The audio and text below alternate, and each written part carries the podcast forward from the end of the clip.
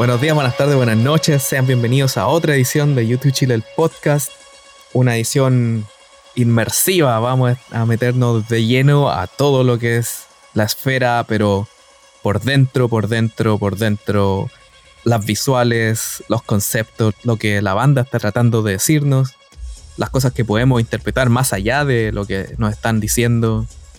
Una conversación un poco no vamos a hablar de las verdades ni de cómo esto es así, esto es asá, pero son interpretaciones, son cosas que podemos ver, que, podemos analizar y que dan para conversar harto. Así que aquí estamos con tres invitados que como que tienen su opinión sobre las cosas que vieron en persona o por videos. Y vamos a empezar por, bueno, nuestra amiga Bea, que ya estuvo en el podcast pasado de David Bowie y YouTube. ¿Cómo estáis, Bea?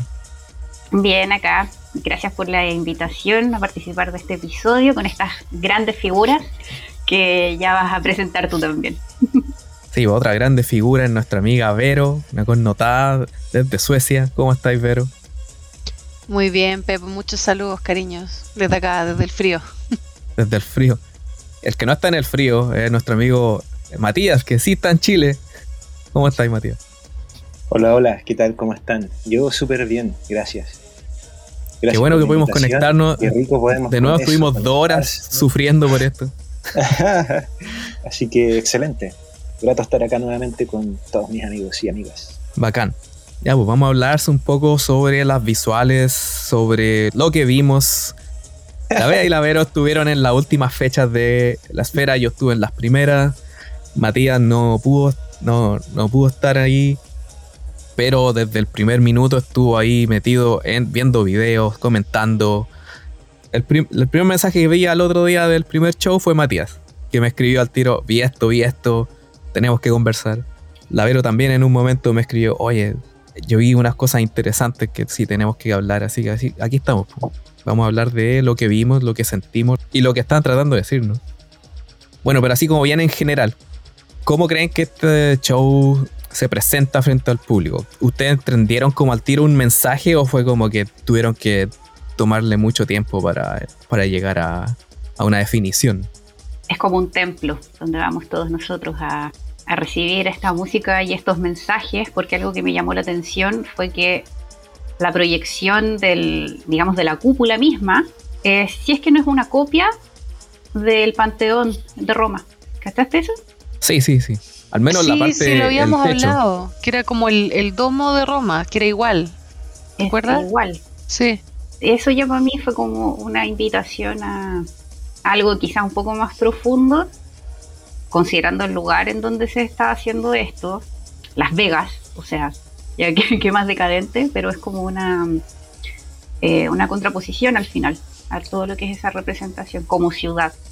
Pero estamos en un lugar, estábamos en un lugar más eh, íntimo a pesar de todo. Sacrosanto. Exacto.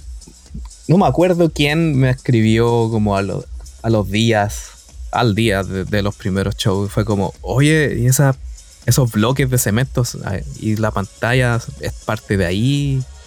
Y tuve que explicar que, claro, pues, uno entra y están estos como esta pared gigante con un techo arriba que tiene como una visión de, de, afuera de la noche y que en verdad la pantalla proyectando algo y que hubo gente realmente que pensó que era así. Como que esos cuadros eran la pantalla, pero no, o sea, la pantalla estaba proyectando esos cuadros de, piedra. Claro, una paloma. Eso quiere decir, incluso arriba está abierto y se ve un pájaro que vuela como de un costado hacia el otro también cuando ya va a comenzar el show pasa un helicóptero y se escucha también el helicóptero. Entonces te hacen creer de que efectivamente es un techo y está abierto hacia afuera. Claro. Y eso es más sorprendente después. Cuando te das cuenta de que no. De que, ah, porque al menos eso me pasó en la primera noche. Yo entré tarde y yo tenía asiento, así que no tenía para qué llegar tempranito. Y no me puse como a cuestionarme de, de si esto era una visual o qué. Lo tomé por sentado. Y fue muy raro, nunca me lo cuestioné. Después, obviamente, me di cuenta de que nada que ver. Y no es como que hubiera creído de que era así, sino como que, no sé, no, entré pensando en eso. Y como que se aprovechan de esa situación de que la gente entra a este lugar y bueno, en general la gente que no sé, pues entra de, por cancha, no, no ve todo el aparataje que hay por dentro de la esfera, que es como otras cosas, donde hay un robot que te habla y hay muchas como...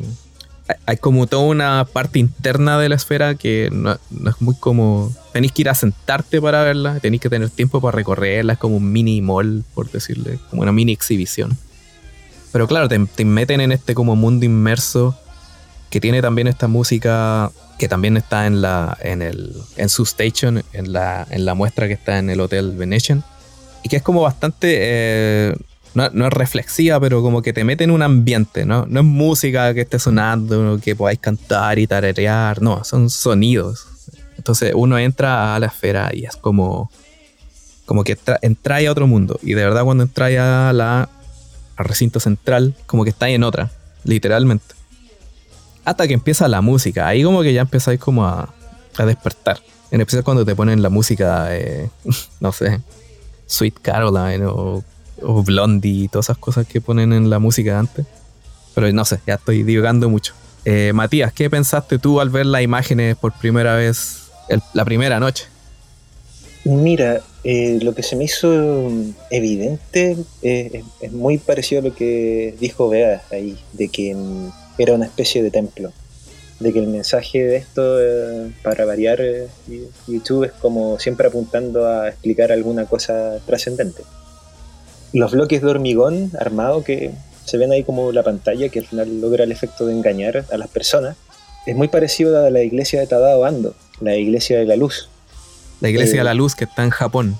En Japón, claro que es la iglesia que él, trata, él, con, al hacer esta cruz con estas fisuras en el hormigón, él contrapone, él metaforiza la divinidad en la luz y con respecto al mundo material, el mundo físico, con el hormigón.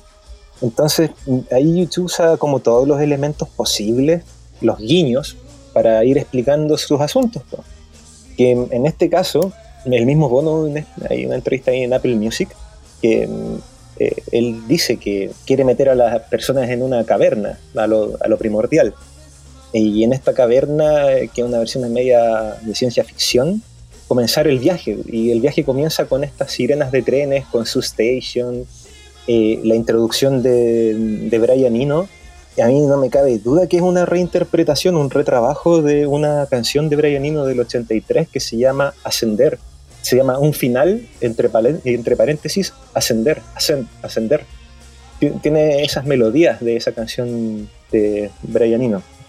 Eh, y está retrabajada con voces de YouTube. Es toda una cosa que me imagino hicieron especialmente por esto, porque he buscado la canción en la discografía de Brian Eno por todos lados y no la encuentro.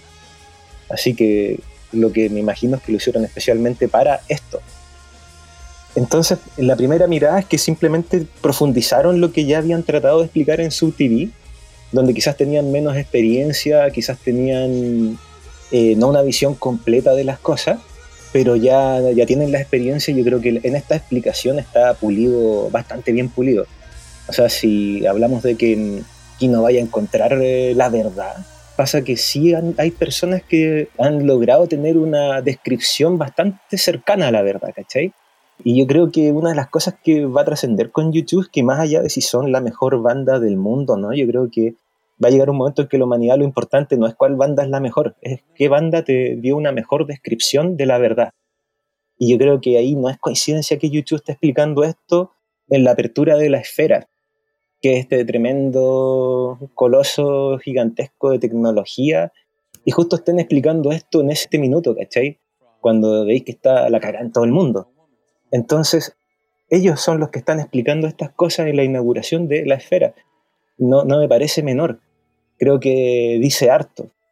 Y eso, eh, yo creo que ese es como el resumen que te podría dar de esto, así a grosso modo. De ahí vamos a ir eh, machacando y cavando acá en esta explicación, pues, en, esta, en esta conversa. Sí, bueno, rápidamente hice una búsqueda. En, según YouTube Songs, la canción que usan de Ryan Eno se llama Deep Blue Day. Ya, Mira, yo eh, busco esta otra que se llama Ascent. Vaya, a cachar que tiene un parecido bastante similar. ¿Cómo se llama la que mm, encontraste? Deep, Deep Blue Day. Deep día azul profundo. ¿Cachai? Pero sí es un retrabajo de alguna canción previa de Brian Eno. Ah, sí, obvio. Sí, fue ajustada para que ajustada para este asunto. Yo, yo, mi candidata, con lo poco que conozco la discografía de Brianino, a mí me llamó mucho la atención. Dije, ah, esta es esta, yo he escuchado esta weá. Voy a revisar la que tú dices también, porque también puede que esté por ahí. A veces los músicos se repiten un poco a sí mismos. Igual aquí, bueno, la gracia de la esfera, aparte de que YouTube la abrió y que eh, se llevó toda la gloria de la esfera, básicamente. Lo bueno es que metieron ya a todos los colaboradores como históricos. Está Brian Eno metido, está Steve Lillywhite metido, Willie Williams, toda la gente, y también la, gente nueva, puta. Eh, es Devlin, que, es, que ha sido una colaboradora desde el Innocence and Experience del 2015 desde esa gira que vienen trabajando juntos. Entonces aquí metieron todos los grupos creativos que tenían, Gavin Friday también metido, para crear un relato que fuese más allá de vamos a mostrar a, la banda en gigante. Que eso es como muy fácil. No, no, no tendría ningún sentido. Hay una especie de aceptación casi budística de la banda respecto de su insignificancia. Yo creo que ellos se dan cuenta que lo que están explicando y que las canciones son tanto más grandes que ellos, que simplemente en lugar de caer en la trampa de poner un gran escenario para hacer un gran espectáculo de rock, se pusieron dentro de una tornamesa. O sea, somos solo el medio con el que se reproduce una canción, ¿cachai? Es tan grande la esfera, es tan enorme, que tú lo ves en The Fly, que hay gente que está filmando hacia cualquier otro lado, no están mirando a la banda porque ya la cuestión es, se lo come. Y en ese sentido la banda lo acepta, porque dice, si en verdad lo importante no somos nosotros, somos un, somos un disco puestos en una tornamesa gigante y a través de nosotros fluyen canciones. Me parece genial ese, ese, nivel de claridad de ellos. Y ahí usan la tornamesa de Brianino. esa tornamesa la lanzó Brianino en el 2001 y lo encuentro Sí, espera, deja explicar, deja explicar esa parte. Hablé de Brian Eno y Devlin, etc. Brian Eno, una de las primeras cosas que hizo por esta residencia de la era es que el escenario en el que está YouTube, que es un cuadrado, es igual a una tornamesa que él creó, creo que tú dijiste, ¿el 2001? O, 2021. no, 2021, ah, ya. Una tornamesa con luces que él tiene y que va cambiando de colores mientras va tocando música. Primero lo tomaron como un chiste de hacer un escenario de así, hasta que después vieron, ah, tiene sentido. Y también lo que dijiste recién de que la visión un poco budista, de que las canciones son lo importante y no nosotros, es que también eso lo vienen haciendo desde el SUTV, o sea, el SUTV Tour como parte. La primera canción, interferencias. La segunda canción, palabras. La tercera canción, televisión por todos lados. La cuarta canción, una bailarina. La quinta canción, animales. O sea, en ninguna canción como que se dedique solo a mostrar a la banda. Eso ya era el 92, con la primera gira espectacular de, YouTube. Y ahora también lo mismo, o sea, como que ellos pasan a segundo plano, pero eh, de una forma intencional. No es como que dejen que... no están dejando que la esfera se los coma, sino que... Lo están usando. O sea, no es como que la esfera se los coma sin que ellos quieran. Ellos están dejándolo hacer, ¿cierto? Claro, y eso es algo importante de destacar porque algunas personas piensan que la desventaja de que YouTube toque en un recinto como este es que ellos se pierden y la esfera pasa a ser el protagonista. Y no es, como, como bien dice ahí Pepo, no es que la esfera sea más grande que YouTube, sino que ellos están haciendo un show y mostrando una imagen a través de la esfera, pero no es como que la esfera les quedó grande. La esfera es ellos siguen, claro, ellos siguen siendo eh, la atracción principal por la que uno va y siguen siendo el centro del show, en el fondo. O sea, yo no, por ejemplo, muchos fans que han visto cientos de shows de YouTube, que han visto varias giras, dicen que este show es increíble. Y si, si fuese así que la esfera se comiera al grupo, irían a verlo una vez y dirían, ya listo, con eso estoy.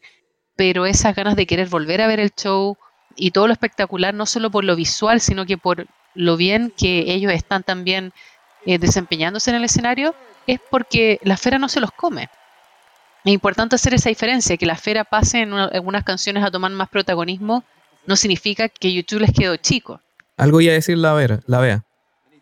No, no, es que, tenía relación con eso, que al final la esfera es un medio en este caso, y por eso mismo no, se ha comido a la, a la, banda, sino que todo lo contrario.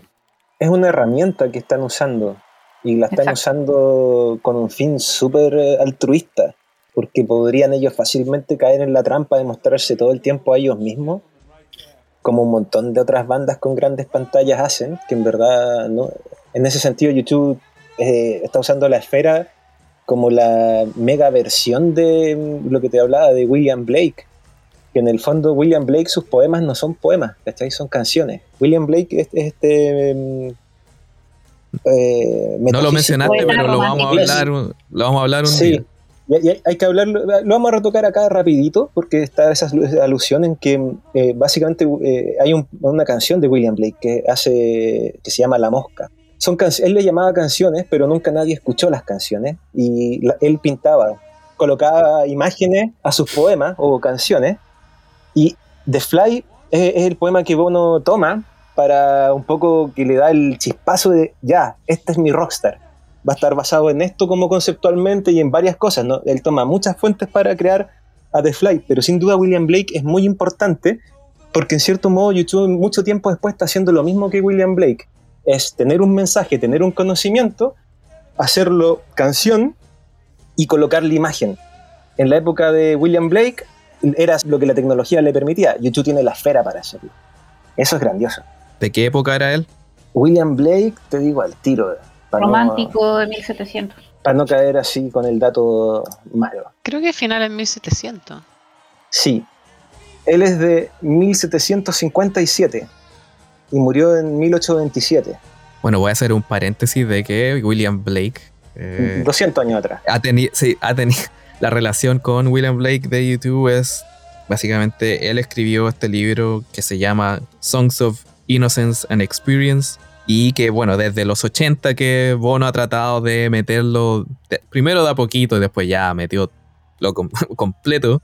Recuerden que hay una canción del 87, un lado B, o, una canción que no fue registrada, pero que sí existe, que se llama Beautiful Ghost, canciones de inocencia y experiencia. Y después obviamente salió el disco Songs of Innocence y después el disco Songs of Experience. En cuanto a lo que es un show de rock, están totalmente ahí, ¿cachai? Son, la atracción del lugar. E, ellos mismos en una de estas previas entrevistas en que hablan de qué, qué, van a hacer con este show, el tipo dice que tienen que, tienen que lograr un equilibrio para hacer un relato y también para dar un show de rock a la vez. Y que así es como arman el, show de rock, con la esperanza de poder eh, decir algo, más allá de las canciones individuales. Entonces, claro, yo creo que e, es, yo creo que es el show del minuto, o sea, cuando dicen que es el mejor show del 2023, probablemente sí, totalmente. Eh, yo diría YouTube, Roger Waters, son los que la hicieron en este último tiempo. Eh, Roger Waters explica cosas más mundanas, eso sí, pero YouTube está en el lado metafísico de las cosas y creo que dejan clarísimo, al menos para las personas que tenemos estos intereses, que ellos sí saben de algunas cositas extras. No sé si más mundanas los de Roger Waters o más como al callo, como que no sea con rodeo. Claro, pero, claro. claro. Más explícito. Es. Claro, porque igual es una de las gracias de YouTube. Todo es relativamente interpretable, no todo es porque sí. Y si es porque sí, a veces funciona, a veces no, pero en general siempre hay como más, siempre hay un poco más. Roger Waters te está mostrando las imágenes directas y el discurso directo respecto de lo que él ve que está mal. YouTube te muestra símbolos, te muestra el agua en el fin del mundo, eh, sale el planeta Tierra y se ven estas explosiones de rayos, ¿cachai? Eh, se empieza a inundar de agua, las personas son estas lucecitas en One. Eh, es todo mediante símbolo y, que te muestra parte de ese apocalipsis en Who's Gonna Ride Your White Horses, con estas llamitas que están que serían las mismas lucecitas de One, que es cada persona individual ahí todavía en esta noche de, este planeta y después Who's Gonna Ride Your White Horses, hay, hay fueguito. Entonces YouTube juega, YouTube en ese sentido, su, su fe queda clarísima que los tipos sí tienen esas creencias, o sea, en el show está en varias partes insinuado una especie de apocalipsis, que algo muy feo se viene y que mm, esto es un eterno retorno, por eso juegan con la imagen después de volver en el tiempo, que todo va... Entonces en ese sentido, lo que yo veo es que YouTube está haciendo la versión moderna de la caverna de Platón y del em, mito de Sísifo. que tiene que arrastrar esta piedra gigante con todo el esfuerzo que significa vivir acá, para una vez llegar a la cima, volver a tener que subirla nuevamente, eternamente. Va por ahí lo que ellos están haciendo. ¿Y, ustedes, chicas, qué, qué, opinan? O sea, ¿comparten la visión de Matías o, tienen su propia visión? Es que, como se ha hablado antes, o sea, este mensaje que entrega YouTube por debajo eh, requiere una interpretación, bueno, como lo que estamos haciendo ahora. Podemos estar o no de acuerdo con algunas cosas, bueno, de modo muy general, pero al final aprovechan toda esta tecnología que ha mostrado la esfera en cuanto a sonido y, sensaciones además, que ese es otro punto que creo que a mí no me había pasado en ningún otro concierto, en cómo sentí el estar en, estos shows, que es algo también eh, importante, o sea, como que en un punto te transportas de cierta forma y de verdad te sientes como dentro de todo esto que quieren transmitir. Es algo muy, muy extraño, en verdad va más allá para mí de, lo visual, sino que como yo también sentí el estar ahí adentro. No, y una cosa, ponte tú con respecto a eso, o sea, cuando uno va a un show y, y uno está ahí feliz, ¿cierto? Y el artista también reacciona a eso y está contento que el público esté prendido, como decimos nosotros. Aquí de verdad se siente como ellos se están alimentando de toda la gente que está ahí gritando y, disfrutando del concierto. O sea, está tan cerca también. Sí, está eh, el escenario, mira, si uno lo compara con el del Innocence and Experience, claro, ese había partes, sobre todo en el escenario B, que uno estaba más cerca y el escenario era más bajo aún. O sea, en cuanto a la cercanía, yo creo que ese, ese diseño de escenario gana.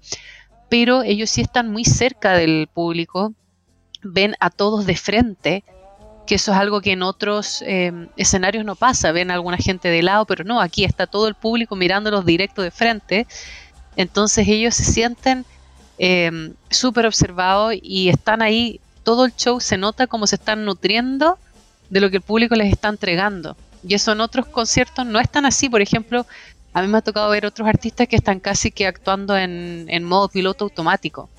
En cambio aquí no, de verdad ellos como que se están ahí alimentando en vivo del público y el show puede partir, por ejemplo, no tan bueno, pero después termina siendo un excelente concierto también en base a, cómo el público reacciona. Nos pasó también con la Bea, me acuerdo, no, recuerdan cuál de todos los shows que vimos en cancha, pero uno que no partió muy bueno, pero que terminó excelente, que también fue algo, fue algo como así. Parece que fue el del 13. Sí, ese creo que fue, sí. La cancha del 13. Sí. Sí, bueno, esa es una de las gracias de la configuración, que es como un anfiteatro y como, bueno, varias veces lo he dicho acá, es como que la Quinta Vergara la acercaran completa y la, y la pusieran un poco como más para arriba. Es casi la misma cantidad de gente, como 18.000 personas. Pero claro, es como un gran teatro para comunicar. No es una, bueno, obviamente es una sala de eventos, etcétera. Está hecho para conciertos, no como las salas de teatro, no como los estadios, que no están, las arenas de, de básquetbol, no están hechos para conciertos. Esto sí. Harto se ha hablado de que la configuración de audio puede ser como teledirigida, de que si fueran a hacer una conferencia de, no sé, alguna presentación de algún producto o algo así, lo pueden hablar en distinto idioma y la gente lo va a escuchar en distinto idioma dependiendo de, de dónde esté sentado. Y bueno, esa, esa, también es una de las cosas que uno yo no, ni siquiera me lo cuestioné cuando entré. ¿Dónde están los parlantes? Porque no se ven. Como que cada panel es un parlante, porque atrás de los de cada panel, o sea, de cada píxel, de, hay como pan, los, son como 218 mil parlantes que cubren toda la esfera, entonces toda la pantalla es, la, eh, es el parlante. ¿Cómo anda de volumen? Perfecto. ¿Bien? Bueno, abajo no, me, abajo, abajo no me gustaba mucho. No, potencia estaba bueno. Lo bueno, lo genial, al menos arriba, en, no sé, en la sección de los 300, eh, era perfecto el sonido. Onda, no era muy fuerte, no era estridente, todo se escuchaba bien. El bajo se escuchaba bien, la batería se escuchaba bien, todo se escuchaba bien. Llegáis para la casa en la noche y no teníais el pitito clásico de cuando hay un concierto y es súper chillón. No teníais eso. O sea, había algo, pero no una cosa, no sé, eso mucho del. Eso del pitito es algo que mucha gente comentó, porque por ejemplo, yo uso mm, protección para los oídos de los conciertos y no, no la llevé en este caso, no la tuve que usar. No, no necesitáis eso. Abajo está un poco quizás más fuerte porque está también más cerca de la parte de los bajos. Abajo yo sentía que, eso, que sonaba poco distinto. No, no tan bien como arriba. este, este show está bien hecho para eh, verlo sentado. Pero, espera, deja volver al punto que estaba hablando, es de que este, este por fin Bono tiene la iglesia donde puede predicar. la encontró, la encontró y por eso yo creo que está... La hizo. sí, porque aparte él siempre ha tratado de... Siempre ha hablado de esto de la cercanía con el público y de tratar de acercar lo más posible la banda a la gente. Está la bajada en el Live Aid para salvar a la niña y de tratar de generar esa conexión con 80.000 personas y siempre ha dicho lo mismo. Eh, el problema de los estadios, de que de tratar de hacerlo íntimo, por eso les, salió la idea y la tuvo por mucho tiempo la idea del, 360 Tour, de hacer, de achicar un estadio, de hacerlo íntimo. Eh, el Elevation Tour tiene este, el, el, corazón, el vértigo tenía la elipse y las plataformas. Y el y el Experience también tenían esta como pasarela donde al final está interactuando todo el rato con la gente, se acercaban, como que en, ningún momento estaban lejos. Entonces ahora por fin también tienen un show en que tampoco tienen que moverse tanto y los tienen a todos ahí al alcance de la mano, literal. O sea, de verdad uno está ahí, no sé, en primera fila, se da vuelta y la gente está ahí mismo. Y y es chocante, es chocante. O sea, nunca había visto tanta gente tan cerca en un concierto. Así que por fin Bono lo hizo, pues tiene su iglesia para predicar y hablar. Mira, en ese sentido, eh, aprovechemos que algo cacho de arquitectura y pasa lo siguiente, que eh, cuando la vea dice esto de que es el le recordó al panteón romano. Pasa que ese edificio era el corazón de la ciudad, el corazón político, espiritual y religioso de la ciudad. Muchas de las reuniones políticas se hacían dentro del panteón. El panteón mismo como obra arquitectónica es una representación del cielo y las deidades romanas, ¿cachai? Además, por el, agujero de arriba eh, está todo hecho calculado para que marque ciertos momentos específicos del año. O sea, es una pieza, es un objeto arquitectónico, eh, no, es cualquier edificio. Y, y, cuando uno dice que esto es la catedral de Elvis, ¿qué pasa en un edificio de esas características? Se da un mensaje, él está dando un mensaje nomás. Ahora él no se está, a lo que hoy él no es Sam Bono, no, caigamos en eso, pero él, el hombre sí ha tenido su experiencia humana, en que en esta experiencia humana él aprendió algo y dijo, oye, ya que soy cantante, tengo una banda, digámoslo. Y hay un mensaje dentro de esta catedral que por fin montó. Y por eso también está la referencia a la arquitectura de Tadabando en su station. Bueno, pero estamos hablando de lo que están tratando de decirnos y todo eso. ¿Qué es lo que están tratando de decirnos? Lleguemos a eso de, plano. Lleguemos a una conclusión, o no una conclusión, pero como a las visiones.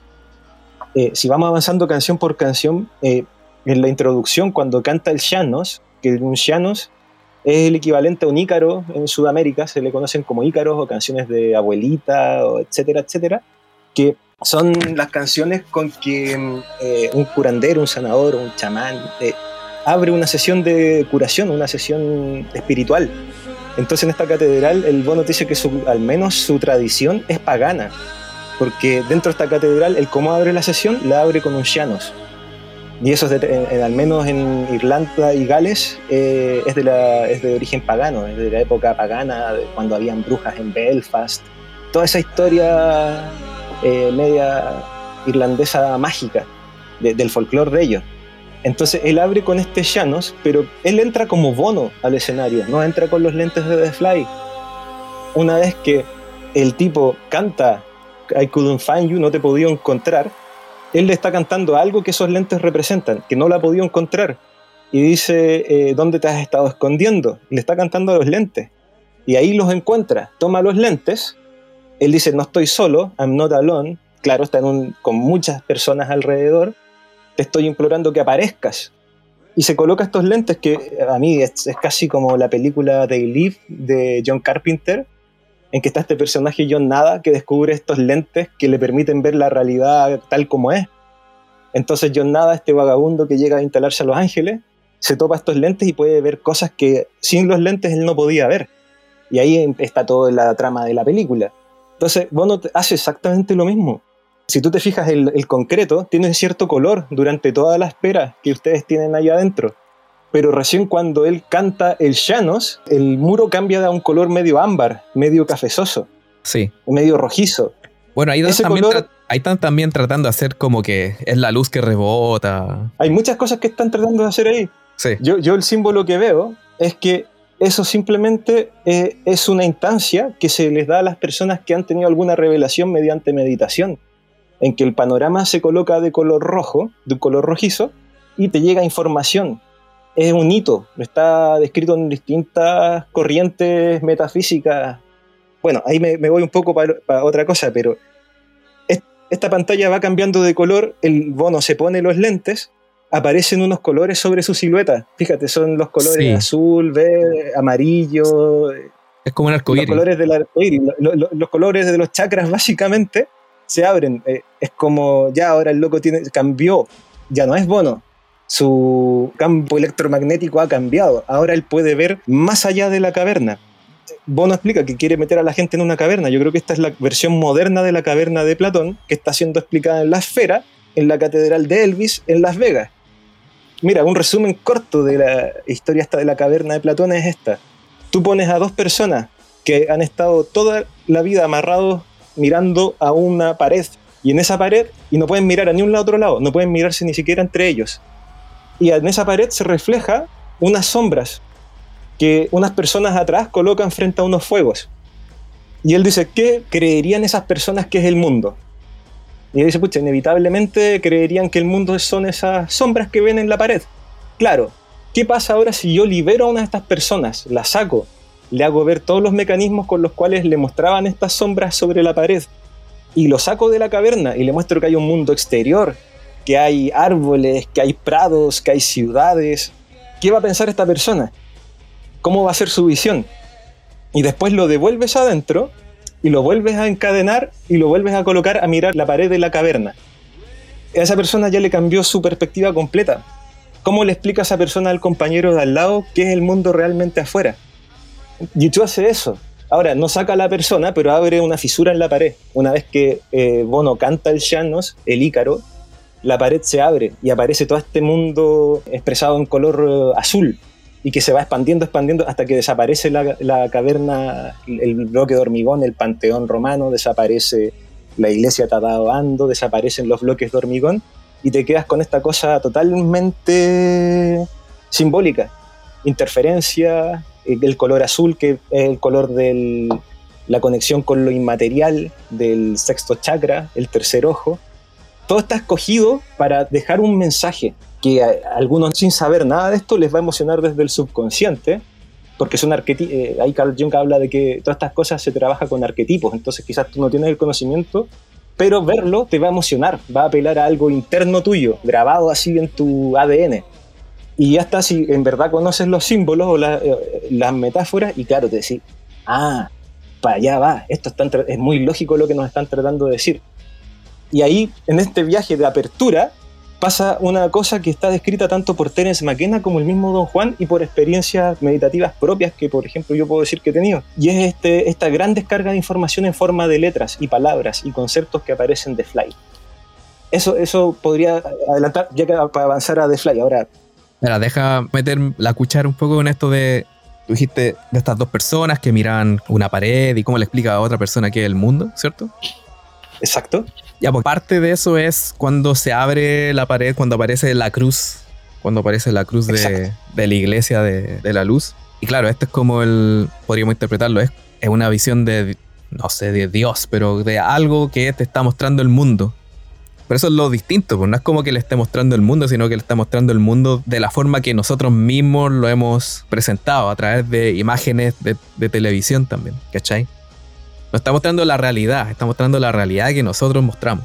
Esa es una interpretación, por supuesto. Sí. Y, no, digo que no sea inválida, yo creo que tú puedes leerlo y yo creo que esta cosa funciona en todos los niveles, pero en el nivel em, de relato simbológico y de conocimiento espiritual, que en el fondo YouTube ellos mismos se declaran una banda de espiritual, eh, lo han dicho por todos lados, Yo creo que en ese sentido, te entiendo ese sentido, ellos están mostrando esa salida de la caverna, pero mostrándote la naturaleza última de la realidad mediante símbolos dentro de sus canciones. Y en ese sentido, lo que se abre en su station, en lo que yo interpreto, por, ya que es el canto un Llanos, ya que se va a este mundo material basado en edificios que representan contacto con lo espiritual, que es la iglesia de la luz de Tadabando, y el panteón romano. O sea, hay mucha referencia que te dice, oye, va para allá la flecha. Eh, claro, o sea, ya en, dos minutos, desde que parte el intro hasta que comienza la canción y se abre la luz, ahí ya te tiraron, no sé, tres, cuatro, cinco referencias de cosas distintas que no te están diciendo, oh, está comenzando un concierto, sino como, puta, eh, aquí está comenzando un viaje. Esto es como los Simpsons, pero espiritual. Pasan mil huevas a la vez y tenéis que estar atento a, cachar cómo, cómo sucede. Eh, entonces, lo que se abre ahí en verdad es que se cae la realidad. Se te corta el relato mm, tridimensional, físico, que es una experiencia que les pasa en estado de éxtasis a las personas que meditan. Eso está reportado y esa es la experiencia. Cuando tienen que describirlo, básicamente, la meditación los lleva a un minuto en que se corta el relato habitual, cotidiano, material de tu vida y se abre una dimensión totalmente nueva de exploración para tu conciencia de hecho los budistas tienen esto tan mapeado que hablan de, es como ellos no te dicen mucho, oye, créeme lo que yo te digo que es la verdad. Te dicen, puta, mira, si tú haces tales y tales cosas, pueden pasar tales y tales cosas. Como por ejemplo, siéntate a meditar todos los días. Con el tiempo va a suceder, puede que suceda esto. Y ellos los tienen mapeados, como el mapa de ascenso. Ellos hablan de los yanas. Tú vas al primer yana, al segundo yana, tercer yana que son como indicadores, así como si vais subiendo una montaña y hay indicadores que te dicen en qué parte del trekking vais, ahí vais en tal parte, aquí está el hito, ellos lo tienen así, entonces hay un primer llana y para el primer llana te dicen, tu experiencia meditativa va a pasar esto y va a estar marcado por tales sensaciones, tal experiencia, ahí llegaste al primer llana. Segundo llana, esto y esto otro. Yo creo que en los términos de ese conocimiento, ellos en esta caverna de Palatón lo que te están explicando es lo que percibe alguien que pasó uno o dos llanas. ¿Cachai? Y, hay muy pocas personas en la humanidad que han logrado esta clase de conocimiento mediante experiencia, pero las que han habido han dejado su experiencia mediante arte o escrituras metafísicas. Y es muy difícil de explicar con palabras.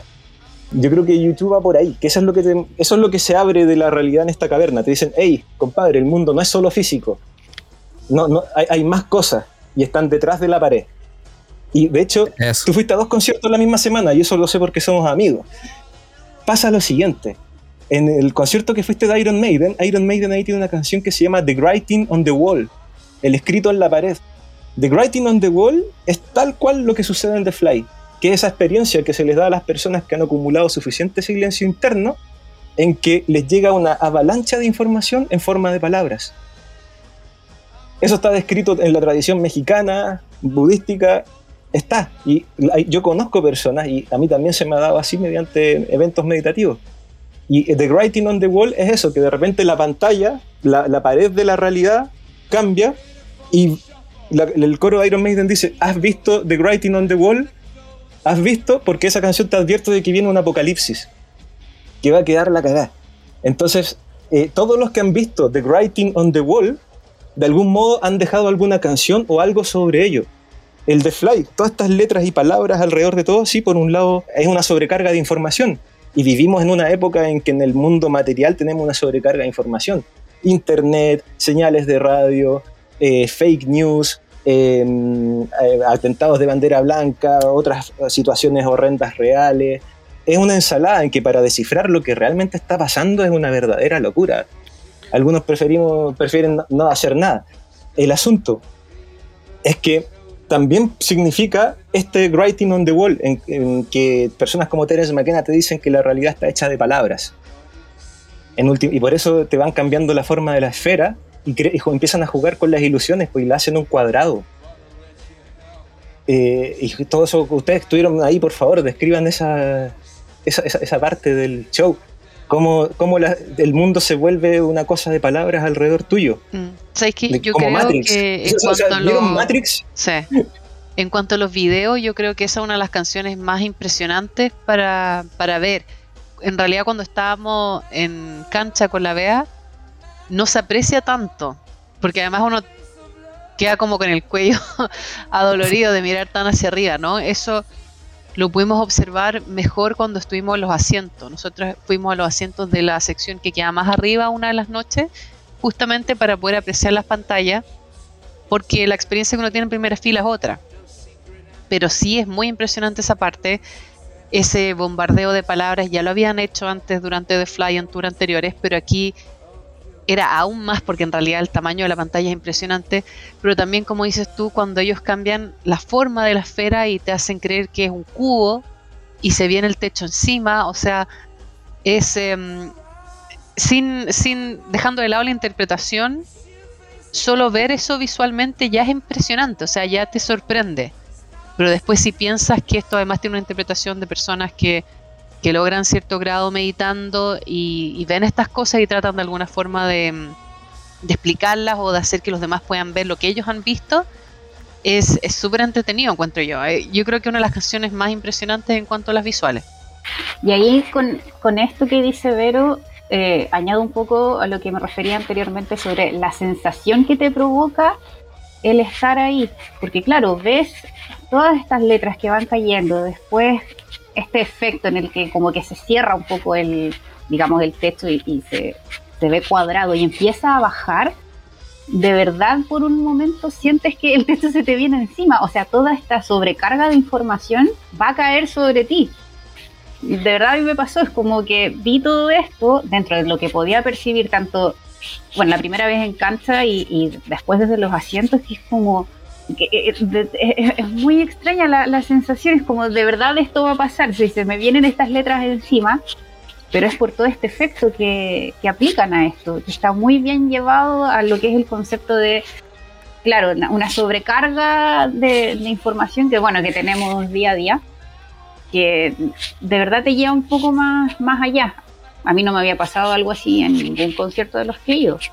Que llegar a sentir algo así algo que va más allá de la felicidad que puedes tener en el momento. Obvio, estás dentro de tu grupo favorito, pero es algo que como que a nivel corporal se siente de manera diferente.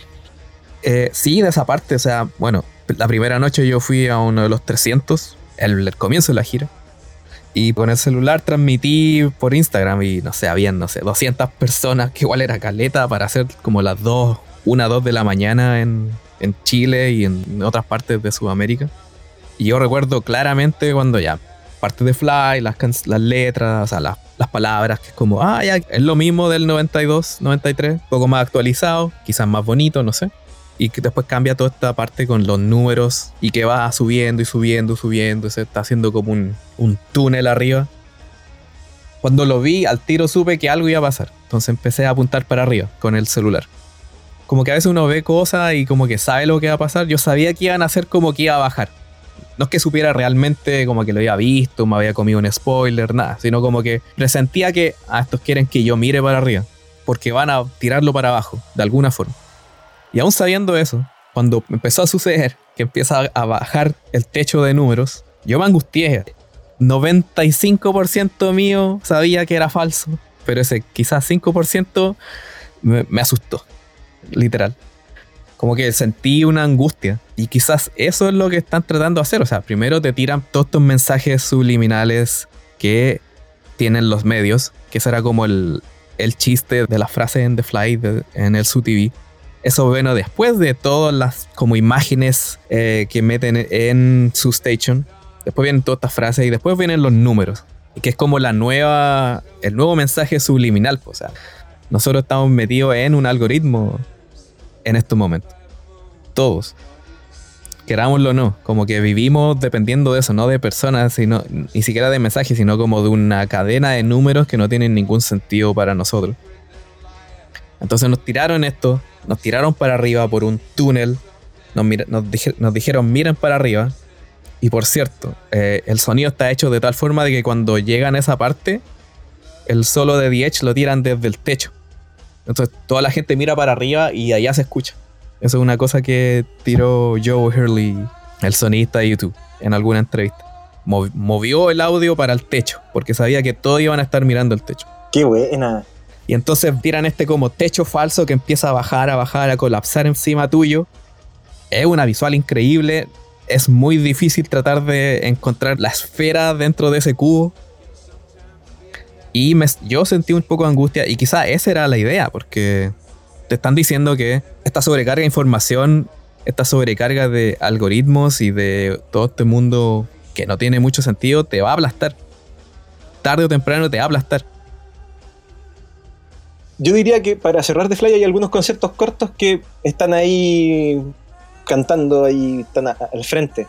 Lo primero es el poema de William Blake, que en un resumen es un poema súper corto, si lo buscan en Google lo van a encontrar rapidísimo, que en el fondo es un poema en que William Blake se da cuenta que él está en la tarde un día y una mosca se posa en su mano y él inconscientemente le pega un manotazo y la mata. Entonces dice, puta, pobre mosca, te acabo de matar, no era mi intención, qué terrible, parece que así es nuestra condición humana también, parece que nosotros también somos moscas, que en cualquier minuto una mano desconocida puede pasarnos por encima sin darse cuenta. Entonces él dice, en esta, como él es un romántico, dice, bueno, si esa fuera la naturaleza de la vida, yo bebo y canto y bailo hasta que una mano descuidada me pase por encima. Esa es su descripción de lo que es la vida. The Fly es eso. Entonces The Fly es este rockstar que canta, bebe y, baila, ¿cachai? Mientras dice las cosas que dice. Lo que trata la canción de Fly es que está en una cabina telefónica haciendo una llamada desde el infierno, un rockstar, y que te va a contar algunas cosas, y por eso habla de los secretos y todo esto. Ese es el personaje de Fly que está en esta cosa. Entonces, yo creo que una de las cosas que más me llamó la atención de este mm, tubo que se ve en The Fly es que en el viaje astral, las, personas, las personas que hacen proyección astral describen que hay unas bolas negras que son las puertas por donde viajan y que estas bolas están en distintos lados y que serían como el equivalente astral a un agujero negro, que tú te metís y salís por otro lado. Entonces, cuando YouTube te bota la pared de la caverna en su station, aparece la realidad de los números esta, esta realidad codificada de la realidad de Samsara, de la Matrix. En el fondo dice, esta es la Matrix, es un mundo de ilusiones. Tú sabes que estás en un lugar redondo, pero acá yo te lo pongo cuadrado y te estoy engañando. Eh, en el fondo pone de manifiesto esa característica de la Matrix que te dicen que es un mundo, es como, ok, es entretenida esta vida, pero ojo, es una ilusión. Eh, están jugando con eso, por eso a veces esa puede ser un poco, te puede oprimir el pecho ver eso. Es como, oye, pero si esta es redonda, ahora es cuadrada y se está cayendo encima el círculo redondo que se ve al final de este tubo es así como se ve la entrada a un... y está, hay películas que lo muestran en la cultura pop. Esa es una puerta de entrada en un viaje astral. Me llama mucho la atención que también aparece en With Without You. ¿Y qué son? Son entradas, se supone, a otros mundos. Entonces ahí en la esfera están jugando con que The Fly parte en un mundo, te consumió uno de estos agujeros, que llevó todo tu, que se tragó esta cosa, se puso cuadrada y de repente te lo devuelvo. Acabáis de tener un viaje astral, no te diste ni cuenta. Es muy entretenido ese, ese tipo de juego. Y ahí llegamos a Even Better Than the Real que es cuando vos hacer las preguntas fundamentales. ¿Quiénes somos? Justo termina y dice, ¿quiénes somos? ¿Por qué somos? ¿Para qué estamos? ¿Qué hacemos? antes de que parta la canción, como que se pone a hablar. Exacto. Esos son los segundos entre The Fly e Even Better Than The Real Y lo que aparece esas son, esas son, las mismas preguntas que hizo acá en, en, Chile antes de Last Night on Earth. Eh, exacto. Así que, y fíjate qué es lo que canta antes de Last Night on Earth. Tú te sabías esa letra, que no está en ningún disco, pero has visto el concierto tantas veces sí. que dice. ¿Cómo llegamos acá? Who are we? Where are we, Santiago? Me, I was looking. Estaba buscando. Estaba buscando por el espíritu, pero encontré el alcohol. Estaba, buscando, por el alma. Y me, vendieron estilo. Quiero conocer a Dios. Y me vendieron religión. Dice una cosa, creo que me perdí alguna línea más, pero es algo no, así lo que dice en esa nota. Está bien. Entonces acá hace más o menos las mismas preguntas. En la, después de The Fly te explico, oye, ah, y para más encima termina The Fly y aparece para darte otra pista de para dónde tenéis que mirar cómo interpretar esto, aparece una, una frase que es de Terence McKenna, el antropólogo salvaje gringo, que mm, tiene esta frase conocidísima que es, todo lo que conoces está mal, está incorrecto. Everything you know is wrong. que hay un momento en que las personas pasan por una experiencia en que se dan cuenta todo lo que yo sabía hasta ahora está mal. Ahora, ¿qué hace YouTube? No te va a poner todo lo que Terence McKenna dice. Eh, en, The Fly aparece el gusto es el enemigo del arte. Esa es una frase de Marcel Duchamp, el pintor. Van poniendo frases de distintas personas que te dan el contexto con el cual quieren que entiendas las cosas, no son cualquier frase. Entonces aparece esta frase de Terence McKenna, cuando termina The Fly, ¡pum! Y aparte, conceptos budistas, las letras pasan rápido, pero ahí, veis que a veces dice la muerte es inevitable. Pero también dice, es tu mundo, tú puedes cambiarlo. Ese es el mensaje final de The Fly. Al final, ya este mundo es de letras, de palabras, etcétera, etcétera, pero es tu mundo, tú puedes cambiarlo. Pero hay, dos cosas ahí, hay dos cosas ahí. Hay una ironía también, porque dice, es tu mundo, puedes cambiarlo, va súper rápido, it's your world, you can change it, pero también le cambian el change por charge. Cambian una letra, una N por una R. You can charge it, cargarla a tu tarjeta. Sí. Y también tiene la significación de cargarlo energéticamente, de cargarlo. También Tú puedes cargarlo. interpretarse así. Tiene todo. estos tipos son inteligentísimos. Pero igual, espérate, tengo, que, tengo que aclarar que no termina con Everything You Know Is Wrong, termina con Watch More TV. Ah, eso, Watch More TV. El Everything You Know Is Wrong es al principio, es al, final de su station, es al comienzo. Parte con eso. Y claro, te dice, eh, eso. Dice, eh, eh, todo lo que conoces está mal, y se cae el telón y empieza el mundo de letras. Bueno, mira, después pasamos. Pasamos Even Better. Pasamos Even Better. Que esta, podemos hablar un poco de eso también. Bueno, vamos a ir, no sé si vamos a ir canción por canción, pero como a los más importantes. los segmentos importantes. Claro, este es un segmento importante también. O sea, todas las imágenes son básicamente una conceptualización con inteligencia artificial de Elvis. Esto fue hecho por don Marco Bambrilla, que es un artista, y el nombre de la proyección se llama King Size, como tamaño de rey, como, el, como la cama, King Size, Queen Size, King Size, como el rey, el rey del rock. Marco Bambrilla también aprovechó la oportunidad y creó un mural cinético que rinde homenaje al rey de Las Vegas. King Size rinde homenaje a Elvis y el legado que dejó en la ciudad. El montaje de video analiza la vida de Presley y al mismo tiempo muestra cómo su personalidad se ha amplificado hasta convertirse en algo más grande de lo que jamás podría haber soñado y aprovechando al máximo la nueva tecnología, la secuencia de video de Brambilla, For Even Better Than the Real Thing, presenta a Elvis generados por inteligencia artificial. Y el mismo Brambilla dice que es una meditación sobre las narrativas entrelazadas de Elvis y el ascenso de Las Vegas, la transformación de Elvis en un mito y de Las Vegas en el epicentro del complejo de entretenimiento y consumo estadounidense. Claro, porque parte la canción empieza a caer esta como candelabro gigante de imágenes que no dejan de moverse y que, bueno, vamos a hablar de eso, que marea como loco. Pero no es puro Elvis. O sea, al final te dais cuenta de que es Elvis, de que todo tiene que ver con Elvis, con esta cabezota gigante. Porque lo que te está mostrando desde el comienzo es Las Vegas y todo un mundo alrededor de la figura de él. ¿cierto? Por eso que termina pues Bono y dice que esta es la catedral de Elvis. Claro, porque todas Las Vegas y todo, hay un, todo un submundo de películas, de música, de entretenimiento, de casinos, etcétera, que está todo alrededor de. Por eso se ve muchas películas, muchos videos, bailes, incluso hasta sale McFisto y sale The Edge en el Pop Mart. También salen en la pantalla en esta King Size. Y al final termina convirtiéndose en una oda a Elvis y a todo lo que ha construido para bien y para mal con su imagen, ni siquiera él, sino como lo que todos hemos construido en torno a él, porque al final, como es inteligencia artificial, estas son cosas que ya existen y que todas como que se juntan y crean algo y van creando algo más y más grande, más y más grande, pero de cosas que ya estaban. O sea, cosas que nosotros creamos terminaron convirtiéndose en este como homenaje, tributo a un dios que no existe, que solo hemos creado en nuestra mente y como es como una leyenda que crece y crece. Eh, chicas, no sé qué, qué les pareció en esta canción las imágenes que creen que están tratando de decirnos aquí y yo creo que se marearon, ¿o no? Yo sí. Es que da esa sensación porque van pasando las imágenes y da la impresión de que el escenario sube. Sí. Pero obviamente no es así. Pero es tal el efecto que, claro, te llega a marear y te ves nuevamente sumergido en, todo este collage gigante de imágenes, que de hecho estoy viendo la foto ahora, eh, y es demasiada la, información, que, que, es algo que también pensaba que este show, a diferencia de otros conciertos, es tanto lo que te entrega que no puedes verlo solamente una vez.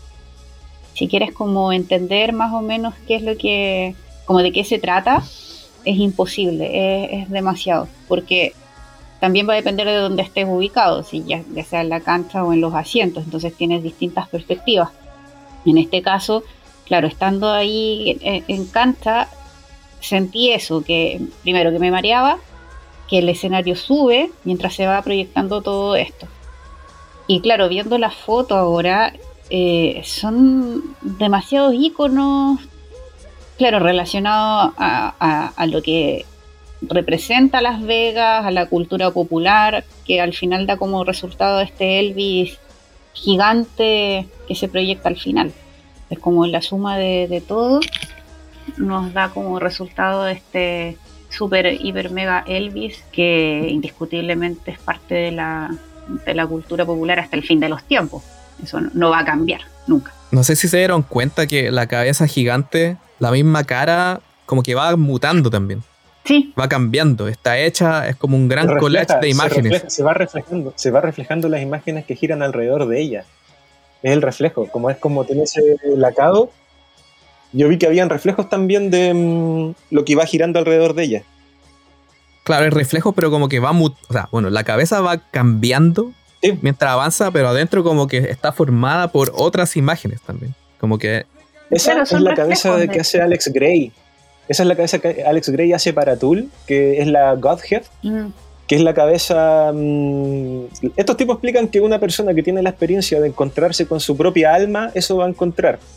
Su rostro, tu propio rostro, con una forma como más o menos lo que muestra Alex Gray en sus pinturas, que es este pintor que hace caraturas para Tool. Eso le llaman Godhead. Por ejemplo, la Bea, si tú la viera, vería a sí misma, la Bea con algunos cambios, no, es, idéntico. Yo creo que una de las instrucciones de la inteligencia artificial que él armó era que estuviera basado en un tanka budista. Porque mm, está basada en un tanka budista. ¿Qué es Los tankas budistas son estos banderines grandes en que muestran alguna deidad de ellos, algún Buda, Manjushri, Avalokiteshvara, el que sea, y los muestran en lo que ellos llaman el cielo Tuchita, que sería un cielo que está en dimensiones superiores de existencia y pensamiento, que es este mundo que YouTube yo creo que está acusando en esta catedral de Elvis.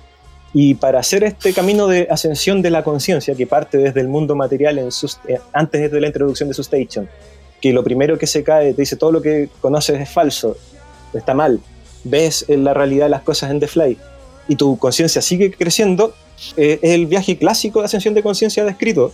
Lo siguiente que viene, claro, es entender tu propia naturaleza, y en este caso estamos entendiendo la naturaleza de Elvis y todas sus vidas paralelas, todas las líneas de tiempo en que vive, por eso aparece haciendo cosas para un lado, para otro.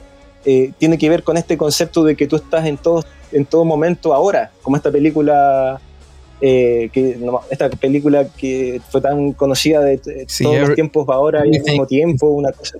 Everything Everywhere All at Once. Claro, como eso. Entonces Elvis está en esa, está viendo toda, está ahí alrededor de todos los mundos en que está y te muestran esta Godhead. Y eso si tú, si Google tancas, tancas tibetano, vas a ver que está basado en eso. Y es muy chistoso que eh, siempre hay una, muchas veces hay una deidad principal que está en un tanca y alrededor de él hay en unos círculos deidades inferiores en la jerarquía, intermedias, que son los bodhisattvas. Ellos son Buda, un Buda al centro, y colocan a un bodhisattva en unas esferitas más pequeñas. Y acá en el tanka que YouTube pone en la esfera, hay unas esferitas en que salen ellos tocando, ¿cachai? Entonces ellos eh, reconocen en Elvis al rey como el Buda de esto. Nosotros somos simples bodhisattvas en estas esferitas alrededor de Elvis en este gran mandala que muestra la vida del rey, ¿cachai? Entonces, ¿qué te dice en este camino a la ascendencia? Primero entiendes la realidad de tu entorno y luego entiendes la realidad tuya. conoces ese aspecto de ti mismo. Y ahí sigue el viaje de la ascensión a la siguiente canción. Si es muy, esto es muy lineal, como lo explican, al menos hasta Trying to Throw Your Arms Along the World. Para por si acaso, Tanka se escribe T-H-A-N-G-K-A. Por si alguien quiere ir a buscarlo. Hay, varias, hay, varias, transliteraciones de la palabra. Está la forma en que lo dicen allá. Eh, hay ciertas corrientes budistas que acá en Chile prefieren decirle directamente tankas, así sin ninguna TH o G, eh, directo, tankas. Y eso también puede ser tankas. Sí, eh, hay, hay, hay, varias formas aceptadas porque al final es una transliteración de la palabra original. Entonces está tank, gas, tiene varias versiones. Pero eso es lo que aparece en Even Better Than the Rhythm. Eh, y es una experiencia que está descrita en bastantes lugares. Entonces me llama mucho la atención que están estas preguntas primordiales antes de la canción y luego se lanzan, toma, aquí tenía un mandala de el caso del rey, ¿cachai? Y lo que dice la Bea, sentís que el escenario va ascendiendo, es ese efecto, pues estáis ascendiendo, pues. Bienvenido a nuestro viaje de ascensión con YouTube. Y el escenario va ascendiendo, está muy bien hecho. Sí, o sea, te, te está diciendo, vamos aquí todos para arriba y en la canción que te dice que esto es mejor que la realidad, mejor que lo que tú conoces como la realidad. Sí, mira, yo sé que está un poco densa la conversación, pero... Démosle nomás. no, no, no, eh, digo de que si uno va como de a poco, como viendo las cosas, sumando las piezas, claro, empieza a tener sentido, ¿cierto? Sí. Yo les mandé ahí por mensaje en el WhatsApp una foto de un Tancas para que lo vieran así tal cual. Sí, la vi. Eh, después viene Mysterious Ways, que no tiene como una gran no tiene nada en realidad como de visual impactante. Pero sí encontré, bueno, en el. Buscando información, encontré en Reddit a alguien que también tiene como una, una visión de metáforas sobre el show. Y le encontré razón en una de estas, de que en Mysterious Ways hay como unas luces que se mueven rápido. Y claro, si uno lo quiere ver de cierta forma, parece como que fuera una. Está mostrando como un film, como una película antigua con los hoyitos por, eh, Ay, no sé explicarlo. Como un rollo de. como un rollo de película. Claro, como un rollo de película vieja. De esos viejas. Como película, película, literal. El material película. Que tiene los hoyitos por los costados y que hemos visto mil veces. Pero que en este caso va, del, va, va de costado. Y lo que está mostrando es a la banda. Entonces ahora es como que después de todo este viaje llegamos como un punto de foco en que lo importante es la banda y la música. Y después pasa a One, en que ya no es como solo YouTube, sino que es también el, el, público, es la gente. Y es la gente de todo el mundo. No solo los que están ahí en la esfera. Eh, una de las gracias en One, ahora de un tiempo a esta parte, comienza la canción y la gente empieza a sacar las lucecitas del celular, prende la linterna y quiere ser como parte de algo. Entonces aprovechan eso y también lo ponen en la pantalla. Entonces están las, lucecitas de cada persona en el público y miles de lucecitas también en la pantalla, haciendo como que fuese como una gran cantidad de gente, miles de miles de personas, y también lo hacen como en una forma en que se nota que es como una, un, globo. No, no un globo, pero como es la Tierra, básicamente. No es un plano a, un punto ciego, no, no un punto ciego, como un punto focal de luces, sino como que está en, curva. Entonces es una sensación como que fuese la Tierra, como, que fuese todas las personas de la Tierra levantando una lucecita y siendo uno. Al menos eso es lo que yo, yo vi. Y ellos proyectados no de forma tan gigante en el espacio que tienen de la pantalla. Porque, También. Porque claro, se ven estas lucecitas y ellos proyectados cada uno en estos como cuadros o rectángulos, primero como a lo lejos y después en la medida que va avanzando la canción, claro, se, va agrandando, pero tampoco llegan a ocupar todo el espacio, o sea, es como sin querer sobresalir tanto a pesar de todo, sino que manteniendo como el foco en estas lucecitas pequeñas que, bueno, al final somos todos. Claro, y después termina la canción y, y empezamos a ver como imágenes antiguas siguiendo un poco con Elvis, pero como en esta época de Guerra Fría. Ponen eh, imágenes de también cuando el hombre llegó a la luna, sí. que Bono siempre ha dicho que eso es uno de los primeros recuerdos que él tiene de Estados Unidos cuando él era niño. Cuando él vio ese video y dijo, wow, que. Porque Bono mira mucho a Estados Unidos, ¿no? Lo admira también por toda la mm, ayuda social que Estados Unidos le ha brindado con sus proyectos en África, etcétera, pero él siempre recuerda que ese fue como el primer momento en el que él vio algo de este país y lo vio como algo tan, tan increíble.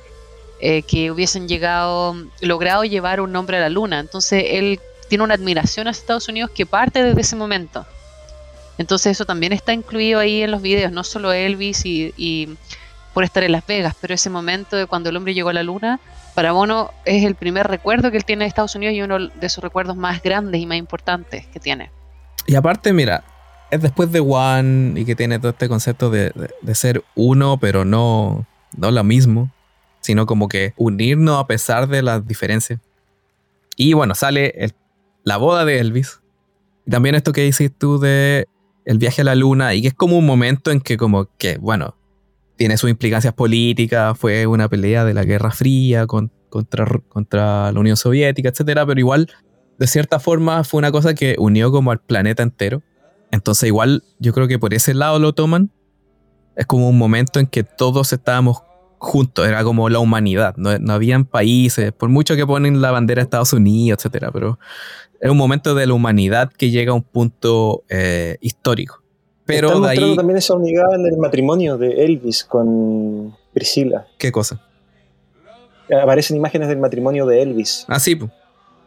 Aparecen distintos niveles como de amor ahí. Ya, ¿qué estáis diciendo? Eso, estamos ah. hablando de las imágenes de ahí de. Ah, sí, sí, sí. Ya, ya, pero, ya pero, pero, el punto es que después de esto, de esto pasa a lo que dijiste. Bueno, las imágenes muestran como que nos vamos del planeta, ¿cierto? Como que se ve la Tierra abajo. Y ahí empiezan como las explosiones y los rayos. Y empieza como el, eh, el apocalipsis. Eso mismo. Mira, yo lo veo así. Eh, como esto en el fondo es la salida de la caverna, la persona está experimentando una ascensión de la conciencia y está percibiendo información sobre sí mismo, información sobre el mundo. Eh, está el momento en que mm, llega a varios hitos y uno de ellos es la parte en que obtiene una visión respecto de las cosas. Eh, entonces, está en esta parte de los mandalas tankas tibetanos. Y en Mysterious Ways ya se pierde la forma en la pantalla, salvo mostrar a la banda porque estamos en un show de rock. Ya, qué bueno que muestren a la banda, bien, que aprovechen la cosa visual. Pero en términos prácticos, en cuanto a animación, lo único que pasa son estas líneas, estos, estos cuadrados de colores que en el fondo a mí me evoca un poco a Odisea del Espacio 2001, cuando el astronauta está en este viaje hacia conocer esta inteligencia espacial, en que la realidad ya pierde la calidad holográfica y simplemente es una realidad de formas primarias y de colores. Yo creo que este show está cargado de mensajes budísticos. No sé, desconozco si YouTube son budistas. Yo no soy budista, yo solo sé de esto. Eh, Por si acaso. Y lo entiendo y me, y por si acaso, sí, no, vengo a vender, no, es conocimiento nomás. Eh, ellos hablan de Rigpa, que es la cualidad inherentemente vacía de todas las cosas. Eh, entonces te vaya acercando a ese vacío a medida que la conciencia va subiendo. La forma se pierde, ya no veis estos mandalas y estas otras dimensiones eh, metaforizadas alrededor de Elvis. Llegas a este mundo en que la forma se pierde, que está un poco metaforizada en Odisea del Espacio, si queréis otro ejemplo. Y llegamos a One, que es esta canción en que creo que estamos todos de acuerdo, en que las, lucecitas, estas llamitas, estas pequeñas flamas son cada una de las personas en el mundo, porque se ve esta forma esférica y todos lo entendimos igual, ahí no tenemos ninguna, está clarísimo. Y ellos están tocando en unos paneles, si seguimos con un poco el significado de las cosas, ellos son rockstar, ellos tienen la particularidad de ser flamitas, pero son flamitas que además están al frente de muchas otras flamas eh, en una pantalla diciéndonos algo. Y, es exactamente donde están, están en estos carteles precarios puestos sobre las personas en que ellos cantan, ¿cachai? ¿Qué pasa después? Empieza a llegar el agua. Eh, cuando canta Love Me Tender, antes de. Mm, cuando ya termina One, Love Me Tender, si tú lees la letra, él le está pidiendo algo que lo, que lo trate tiernamente, pero es su querer porque va a quedar la cagada, de nuevo la contraposición de cosas. Porque ahí la pantalla te muestra este apocalipsis inminente, el planeta Tierra azotado por rayos, la canción que viene es Until the End of the World, hasta el fin del mundo, y está este diluvio, este desastre natural, a lodo, cambio climático, cada uno tiene su visión de cómo es, pero lo que es innegable es que está todo muy loco.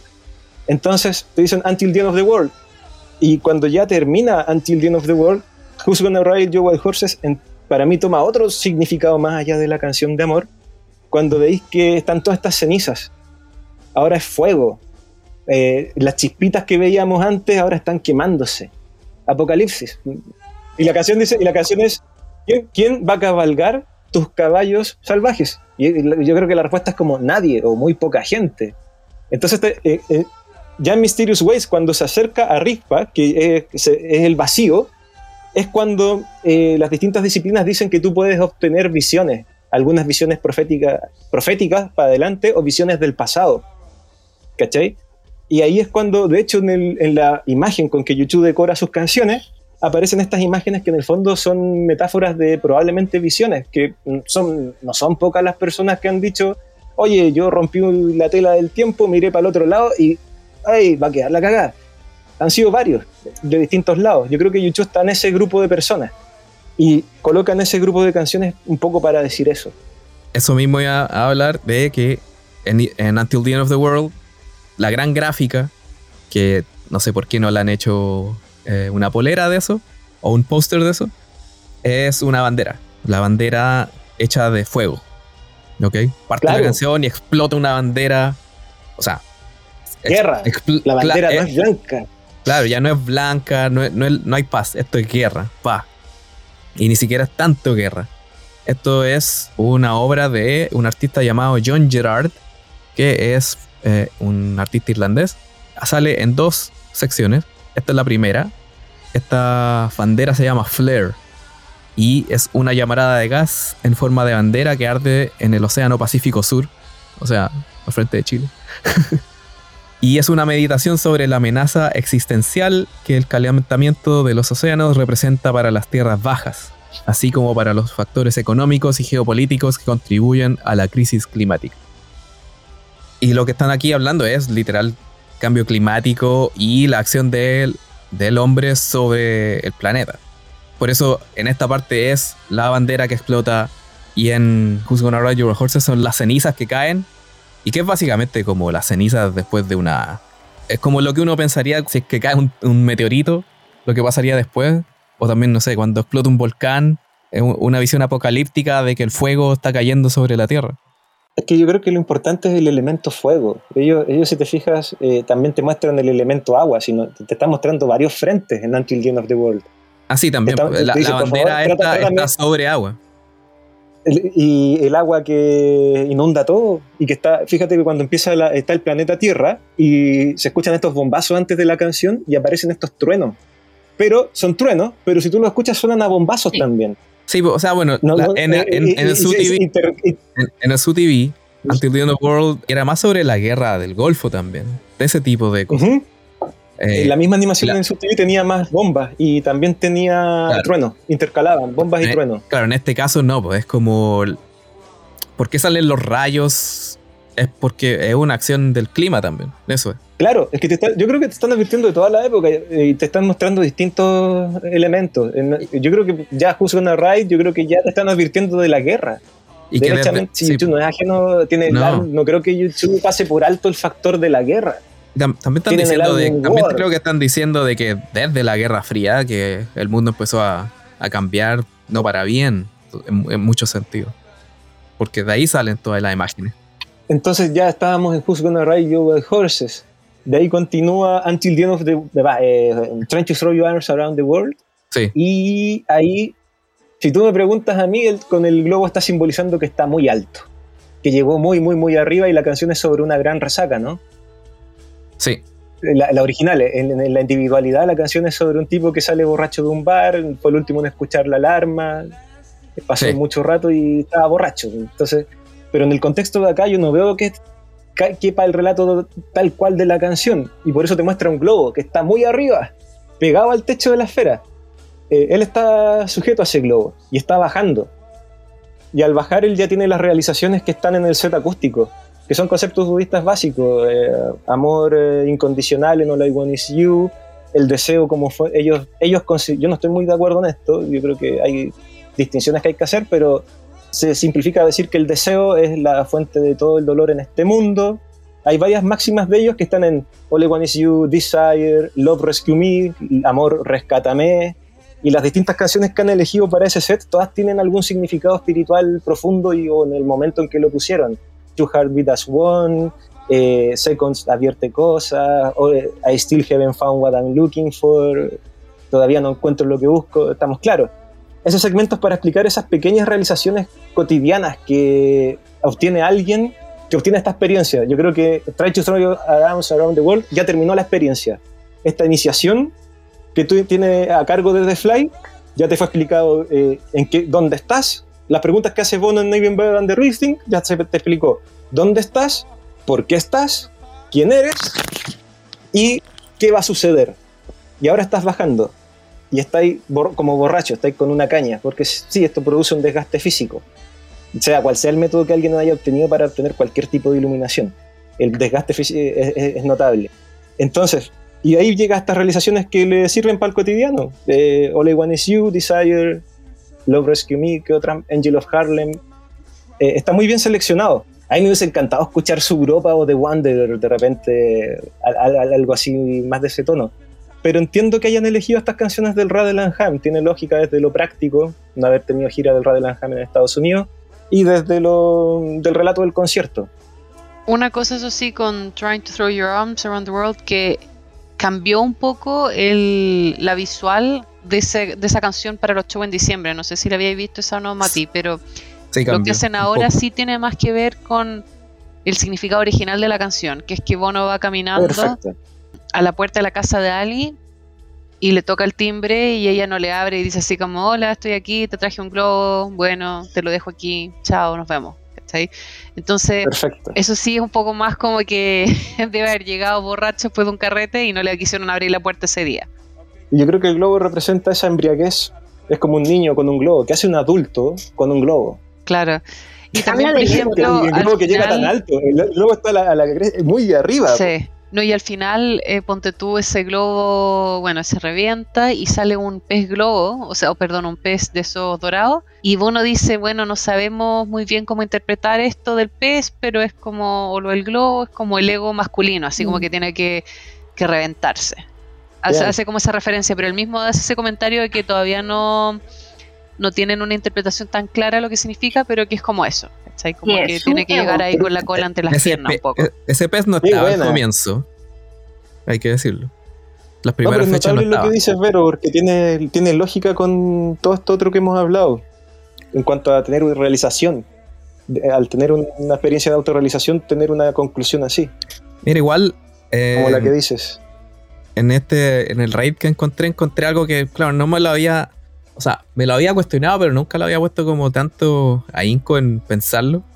Eh, ya, está el globo arriba, que igual es como una muestra de, no ingenuidad, pero todavía es como de pureza, podríais decir. O sea, porque cuando eres adulto no andáis con un globo, solo, te gustan harto los globos cuando eres niño, ¿cierto? Pero la canción es sobre una resaca de alguien que está borracho en un bar. Sí, pero lo que no me había cuestionado, o sea, lo que me había llamado la atención, pero nunca me lo había puesto como a Inco es que la conexión de Bono al globo son muchos como pedazos de tela.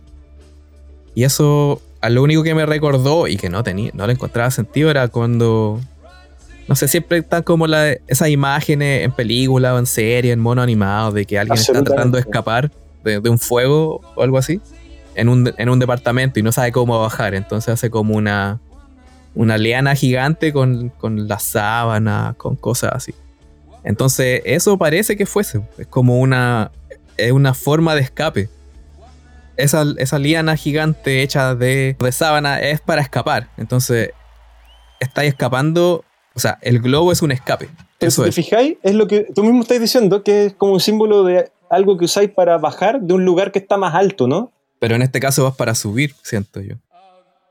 Bueno, puede ser subir o bajar, pero es que yo creo que en el relato del concierto lo que te muestra es un viaje de ascensión. Entonces él llega al pic de estar arriba y ahora le toca bajar. Entonces baja con el globito y con estas sábanas amarradas unas tras otras. Eso eh, me, hace mucha lógica. Y en ese sentido creo que observas bien, por eso usa esas sábanas amarradas. Tiene que haber un relato detrás de eso, que tiene que ver con pasar de un lugar a otro.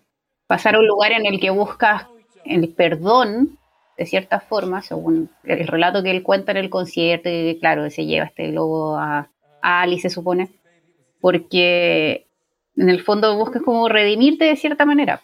Y ahí tiene relación lo del ego que él menciona. Su ego, no lo mencionó como el, ego colectivo, él habla de su ego, él como bono. Y darse cuenta de eso, de cómo te puede jugar en contra el, ego, eh, no deja de ser mayor también. Como que diste un paso más allá. Y esto lo hemos hablado antes, Matías. Absolutamente. Es que e, es eso, e, en este viaje de ascensión él descubre esas cosas, queda de manifiesto. Es When Love Comes to Town, cuando él dice que, lo que hice lo que hice antes de que el amor llegara al pueblo. ¿A qué se refiere que llegara el amor? A que él tuviera una experiencia que a él le brindara real amor, eh, amor incondicional. Cuando tú tienes una experiencia metafísica como la que se describe en este concierto, el juicio se suspende. Y como se suspende el juicio, tú ya no enjuicias las cosas. ¿Y qué sientes? Todos describen sientes amor incondicional. Entonces, el bono pide disculpas. Eh, en eso, como dice la Bea, trying to throw your arms around the world, es lo que él describe en Will Love Comes to Town. Hice lo que hice, puta disculpa, pero fue lo hice antes de que me iluminara, antes de que entendiera estas cosas, estos conceptos. Antes de que entendiera el amor incondicional descrito en All I Want Is You, antes de que entendiera que el deseo era la fuente del el dolor en el samsara. Tiene caleta ese factor. Entonces son las realizaciones que tiene alguien cuando tú dices eso del pez que sale del globo y que él dice, no sé todavía cómo interpretar esto, pero supongo que es que se acaba esta, esta mentalidad macho. Me, me hace total sentido. Es en el fondo un viaje de ascensión de conciencia. Y ahí termináis ya como con la realidad dura en las últimas cuatro canciones del Action Baby que está Acrobat, que en el fondo te dice hay un enemigo invisible, tienes que sentirlo, so cruel, la vida es injusta, es cruel. Las sombras me recuerdan a los escenarios de Talking Heads en la gira Stop Making Sense, así desde lo estético. Ultraviolet, el espectro de la luz que no vemos, y él dice, ese espectro de luz que él no ve, él dice, guía mi camino, ante esta oscuridad que él describe en Acrobat pero aún así es medio pesimista, porque en Love is Blindness la cuestión se empieza a llenar de insectos, que en el fondo técnicamente en el apocalipsis se dice mucho que los únicos sobrevivientes son los insectos y algunos otros bichos menores. Y cómo se va oscureciendo todo esto, mientras él va cerrando con una tétrica versión de... ¿Qué canción de...? Ah, se me fue el nombre. ¿Cuál era? Viva Las Vegas. Ya. Entonces, y Atomic City. Entonces tiene todo el sentido el meta relato. No, no, no, no, si no me quiero saltar. No, no, mencioné eso nomás. No, no me estoy cambiando de, lado. Y en Elevation, no sé si esto habrá sido en un solo concierto o en varios, pero he visto imágenes en que aparece con este mm, traje blanco y con una cinta negra como de luto. ¿Eso fue un momento específico o ha sido toda la gira? No, eso pues creo que fue después de todo esto de, de Hamas y Gaza y todo eso. Es, un, es como un luto, pero dice coexist. Claro. Tú, y tú ves en Elevation cómo ahí, ahí empieza la parte que yo creo que tiene que ver más con eh, el mito de Sísifo, que es el eterno retorno, la reencarnación o la repetición de los ciclos. Y lo hacen mostrándote un viaje hacia atrás. Ellos mismos lo describen en el. Hay un video para Apple Music, re bueno, Behind the Spheres, en que hablan harta de estas cosas. Hay varios videos que han sacado que hay, hay quotes que están directos de ellos. Yo creo que mm, en la parte que se explica este como eterno retorno están en estas canciones, el set final de canciones. Ya pasado todo este, entendimiento, es como ya, ¿qué nos queda? ¿Qué, qué, va, qué va, a pasar? ¿Qué, qué hacemos? Claro, la pregunta es como para dónde vamos. Y, retrocediendo, y ese, ese, para dónde vamos es un para atrás, porque en el fondo van retrocediendo en el tiempo, pero para nosotros nuestra experiencia es lineal hacia adelante. Y en el fondo es, se va a repetir la misma historia esto se va a llenar de agua, la ciudad, la Atomic City va a desaparecer, el desierto se va a llenar de agua, va a haber otra línea de tiempo simbolizada en esta esfera. Curiosamente, cuando están tocando en la esfera, eh, eh, aparece esta esfera que eh, es un, mira, ese es un objeto real. O sea, para las personas que tienen sensibilidad con temas espirituales, esa esfera es algo que personas han visto. Tú hay videos de YouTube, personas que te enseñan proyección astral, proyección de cuerpo, de la mente, etcétera, etcétera. Ese es un objeto que existe y es, es, una entrada a un mundo nuevo. Y es precisamente lo que pasa en With or Without You cuando explota y sale en esta... Es como tranquilo, se va a ir toda la cresta, el agua va a subir, eh, Where the Streets Have Known, este amanecer rojo, la bandera blanca de rendición a través de, ahora un gas limpio. Está, en Until the End of the World estaba totalmente quemado, pero no hay presencia humana. O sea, la desolación de las canciones finales. A mí me hubiese encantado ver gráficas de Where the Streets como las del Pop Mart, así totalmente locas, ricas, pero no, pues acá hay un relato que cumplir. Y en ese relato está este, esta desaparición del factor humano. Y tú ves en el concierto cómo parte. El concierto parte full creación humana. El concreto, el hormigón, el material más usado por esta civilización junto al plástico. Todo alrededor tuyo. ¿Y cómo termina? Full naturaleza. Full naturaleza. Cero humano. Y con naturaleza que estaba extinta. Que primero aparece en blanco y negro, así como en los reality shows, o murió el personaje, está muerto. Pero después en Beautiful Day hay un día bello en que toda la vida vuelve a renacer y cobra vida. Entonces estos, estos que estaban extintos ahora van a estar vivos, pero no hay humanos. O sea, sí hay la audiencia. Yo creo que YouTube en ese sentido quizás tiene una complejidad. Tú también. Eh, ustedes, audiencia, si entienden estas cosas, hacen los cambios que planteamos en el primer set de canciones, cambian su comportamiento, hacen las cosas bien, probablemente estén con nosotros en este proceso de ascensión. Eso es lo que siento que ellos están explicando desde su espiritualidad es el People Get Ready de este cover de Curtis Manfield. Que hay un tren que viene. Eh, el ticket no, tiene valor comercial y cualquiera lo puede tomar. Es ese tipo de relato mm, gospel, de fe, de fe primordial, que yo creo que esta es una banda que la practica. Y la pone en práctica también en su arte, y por eso han llegado lejos y son ellos los que tienen el mérito kármico para estar ahí en la esfera, diciéndote dónde estamos, qué somos, qué hacemos y para dónde vamos.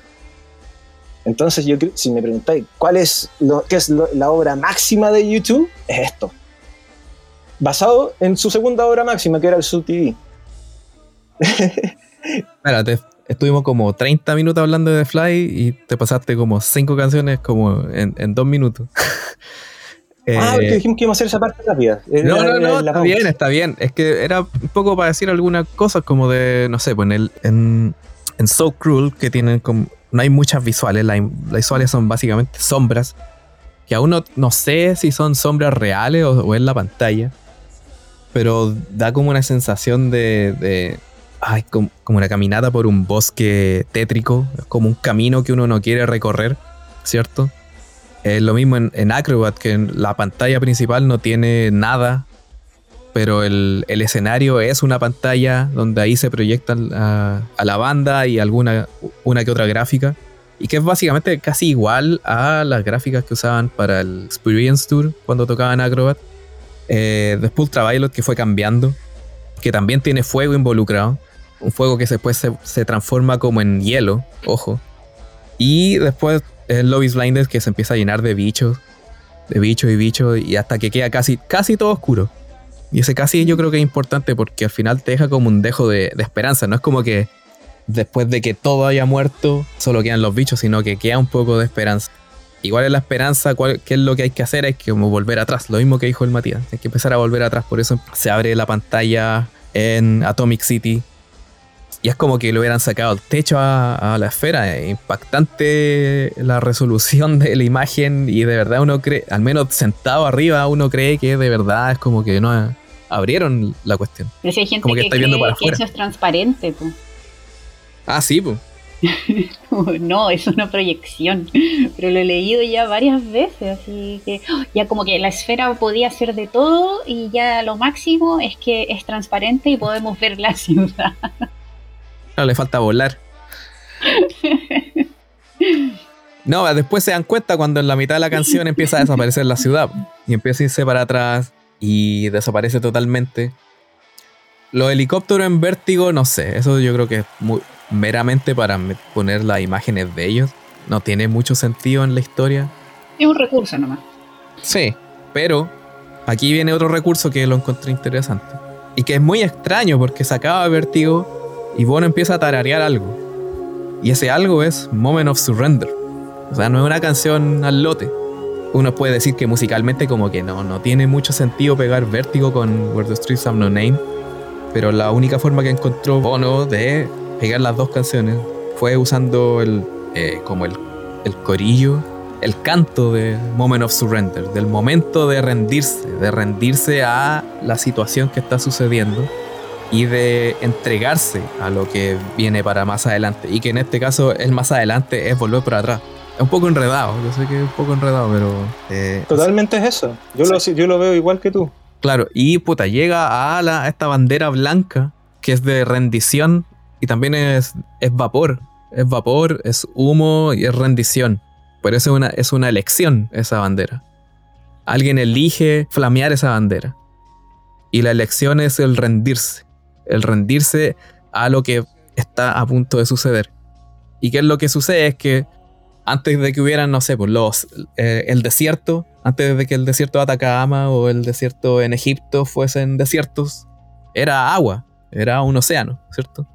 Por eso después cuando pasan a With or Without You, aparece esta masa de agua que empieza a comerse todo el desierto que va quedando. Y bueno, aquí como encontré en esto de Reddit, aquí dice que encontramos a la, fuente de todo, que es la esfera, que, es, que puede ser el ojo de Dios, y que tiene mucho sentido. Que es como el espíritu de Dios sobrevolando las aguas, que al parecer eso sale en Génesis, en el libro de Génesis. Y entramos al ojo de Dios, esta como, esta, esta esfera en la esfera está la esfera, en la esfera está Dios. Y entramos en Él. Y cuando entramos en Él, es como que llegamos al cielo. O sea, este viaje que va para atrás es para comenzar de nuevo. Lo mismo que dijo Matías. Llegamos a esta explosión que es como el momento más espectacular de todo el show.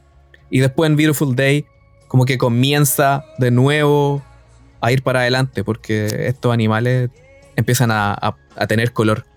Y una cosa, una cosa soy respecto a lo de los animales, que claro, empieza a mostrar ahí cómo se inunda el desierto, que también se puede interpretar como lo que ocurriría si continúa el tema del cambio climático y todo eso, y los animales que salen son animales del estado de Nevada que están en peligro de extinción, o sea, no son animales al azar.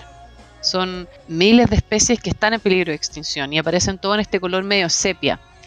Y como decías tú ahí después en Beautiful Day, estos animales toman color. Entonces es de alguna forma una esperanza a que se salvan estas especies. Sí, justo eso iba a mencionar. Esto, como cada sección tiene un nombre, o, sea, cada elemento artístico tiene un nombre, este se llama el Arca de Nevada.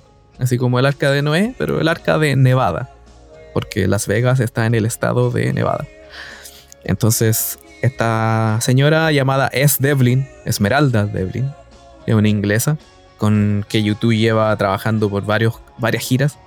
Ella creó esto que es como una continuación de otra obra de arte que hizo ella que se llama Come Home, eh, donde ella dibujó a mano muchos animales en extinción de Inglaterra. Y ahora para Las Vegas hizo como lo mismo, entonces dice que seleccionó cuidadosamente 26 de, de 152 especies en, peligro de extinción en Nevada. Y creó estas esculturas que después se ampliaron. Y esto de crear la, escultura es real, o sea, es como un, no sé qué material sea, pero son unas cosas gigantes como del porte de una persona cada uno, pintada a mano. Podríamos decir que es como de cartón, no sé. Pero pintada a mano y son gigantes. Y claro, después cada una fue, le tomaron una foto y hicieron como este collage gigante de, de animales en peligro de extinción. Y ella dice, hay un poder inmenso generado por 18.000 personas cantando juntas canciones que se han tejido en sus huesos y tendones durante las últimas tres décadas. Y esta es una forma potente de inaugurar esta pieza, nueva pieza de geometría arquitectónica, la esfera, e injertarla en su lugar particular en Nevada. Cada vez que aprendemos el nombre de una especie, hay una, ahora hay una polera que venden en, en su station que se puede comprar y que sale, y también en youtube.com eh, donde salen como algunos nombres de la especie. Cada vez que aprendemos el nombre de una especie, le hacemos un espacio en el palacio de la memoria de nuestra mente. Y 18.000 personas emergerán cada noche conociendo los nombres de más especies que antes de llegar a la esfera. Entonces, claro, eh, está tratando de mandar un mensaje de, mira, este es el mundo en el que vivimos, pero si seguimos de cierta forma, vamos a tener que empezar de nuevo. Dijo que estas imágenes las proyectan también en el exterior. Sí, también. Justo cuando están tocando Widow Without You afuera muestran otra versión de lo mismo. Eh, yo veo que mm, los helicópteros en vértigo tiene que ver con ese rayo de esperanza que tú ves en, al final de Love is Blindness y Elevation, en que no, no queda todo totalmente oscuro. Entonces, eh, eso acusa que igual hay presencia humana, pero está totalmente reducida, ¿cachai? Ese, es el símbolo de esos helicópteros, no es que todo se va a acabar totalmente, la tecnología, digamos, a ir a una edad de piedra. Pasaron unos helicópteros. No, pero, el paraje el, paraje cambió totalmente. Eh, es un, primero un plano desértico, luego el agua sube, tienes esta, este nuevo mundo que se despliega en esta esfera. Em, me parece muy coherente todo, todo, todo. Y que y el día en que, esta, en que todo cobra color va a ser un beautiful day, un día bello. Exacto. Eh, hace sentido por todos lados. Que siempre sentí, cuando aparecieron esos helicópteros, sentí que era como una cosa militar. No sé, me acordé, no sé, como el día de la independencia, algo así, como que todo desapareció, pero, pero igual hay algo como eh, no resguardando, pero como a cargo de. No sé, es muy extraño. Mira, en las cosas que pude rescatar de Bono hablando sobre este concierto, él menciona que mm, esta bandera de vapor eh, es una oración, una plegaria y una advertencia. Si el show está lleno del, componente de advertencia, de estamos mal dirigidos. Sí. Y las consecuencias pueden ser muy graves. Todas estas miles de llamitas que vemos en One pueden volverse cenizas como puso una Rayo Wild Horses. Entonces, en, el fondo, yo creo que lo que explica Roger Waters en lo súper práctico, YouTube lo está explicando desde el punto de vista más espiritual y metafísico. Por eso, para mí, son las dos grandes giras del año pasado. Eh, en este, en el raid que encontré, voy a, voy a leer la última parte que es como que deja más como en... De nuevo, esto no es como de esto se trata el show, pero como que para allá va. Si, nos ponemos como a interpretarlo como lo hemos hecho todo este rato. Eh, dice que, bueno, entramos al ojo de Dios, que es como el Big Bang, porque literal es una explosión de creación. Y dice que hasta que estamos más allá de la creación, estamos en el cielo. Bono pidió esta pieza como, como que fuese una catedral, y estamos en una catedral de la creación, en el cielo. Escapamos de los problemas humanos, de la, del pecado, de la visión, de la guerra, del dolor. Los conflictos, conflictos humanos. Los conflictos humanos. Y nos unimos a los animales extintos en el espacio, porque algún día vamos todos a morir y todos vamos a estar extintos. Y, pero ojalá sea en un destino eterno. Eh, no sé. Tiene que ver. Yo encuentro que tiene que ver con lo que dice esa interpretación de sea quien sea que la escribió ahí en Reddit. Es un show que hace reflexionar mucho y en distintos niveles y cada uno va a hacer su reflexión según su conocimiento. Me parece bacán que el show parta así con creación humana, el ladrillo, termine con la creación de la naturaleza divina. Eh, en la esfera, que es full creación tecnología. Eh, y el show termina con esto totalmente al revés. Es lo primordial, vida silvestre. Entonces, yo creo que hay un mensaje claro de la banda que puede ser entendido en muchos niveles, pero el mensaje es Action Baby, ¿o no? Cuidado. Action Baby, cuidado. Claro, y también. Y otra, ya, ahora que dijiste eso, me acordé de otra cosa, de que una frase que se repite harto y que no le, no le tenía sentido hasta recién ahora.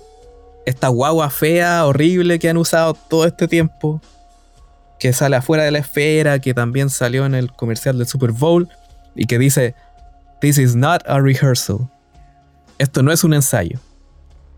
¿Y Roger Waters con qué salió? This is not a drill. This is not a drill. De Roger Waters.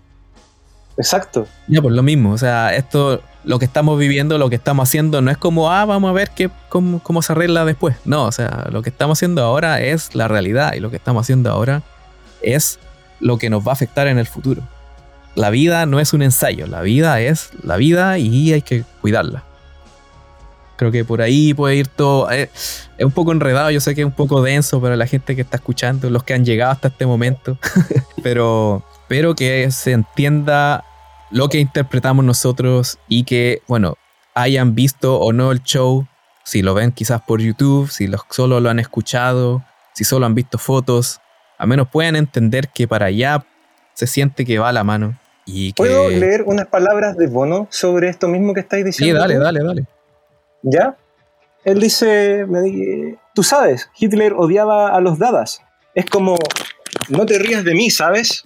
Ven con mí, con tu... Y Bono empuña sus puños, la mano. Ven a mí con violencia, ese es mi lenguaje. Pero la risa, Bono continúa. Y yo creo que la risa es muy importante. El modo que debemos lidiar con la violencia presente hoy en día es soltarse un poco. Toda esa energía macho de las personas en la calle, ¿sabes? Es como, cálmense un poco, golpecito en la espalda, como a pequeños bebés. Este es nuestro Action Baby, nuestro cuidado niños. ¿Cachai? ese es como el remate que él da al tratar de explicar qué es la, intención detrás de todo esto. Entonces, es súper, va muy en la línea de lo que tú acabas de decir. Él dice que la gente está en un estado de violencia medio natural. Y que él dice que tienen que deshacerse de, esa, de ese como actitud macho y calmarse un poco. él dice, calm down. Y hace el gesto de dar palmaditas en la espalda, como a un pequeño bebé. Entonces le dice, este es nuestro action baby. Es como, tengamos cuidado de lo que está pasando, porque no podemos estar como peleando entre nosotros. Y no es que no nos lo haya advertido, si en el SubTV nos, nos mostraron las estrellas de la Unión Europea cayéndose en, la bandera justo antes de comenzar su station.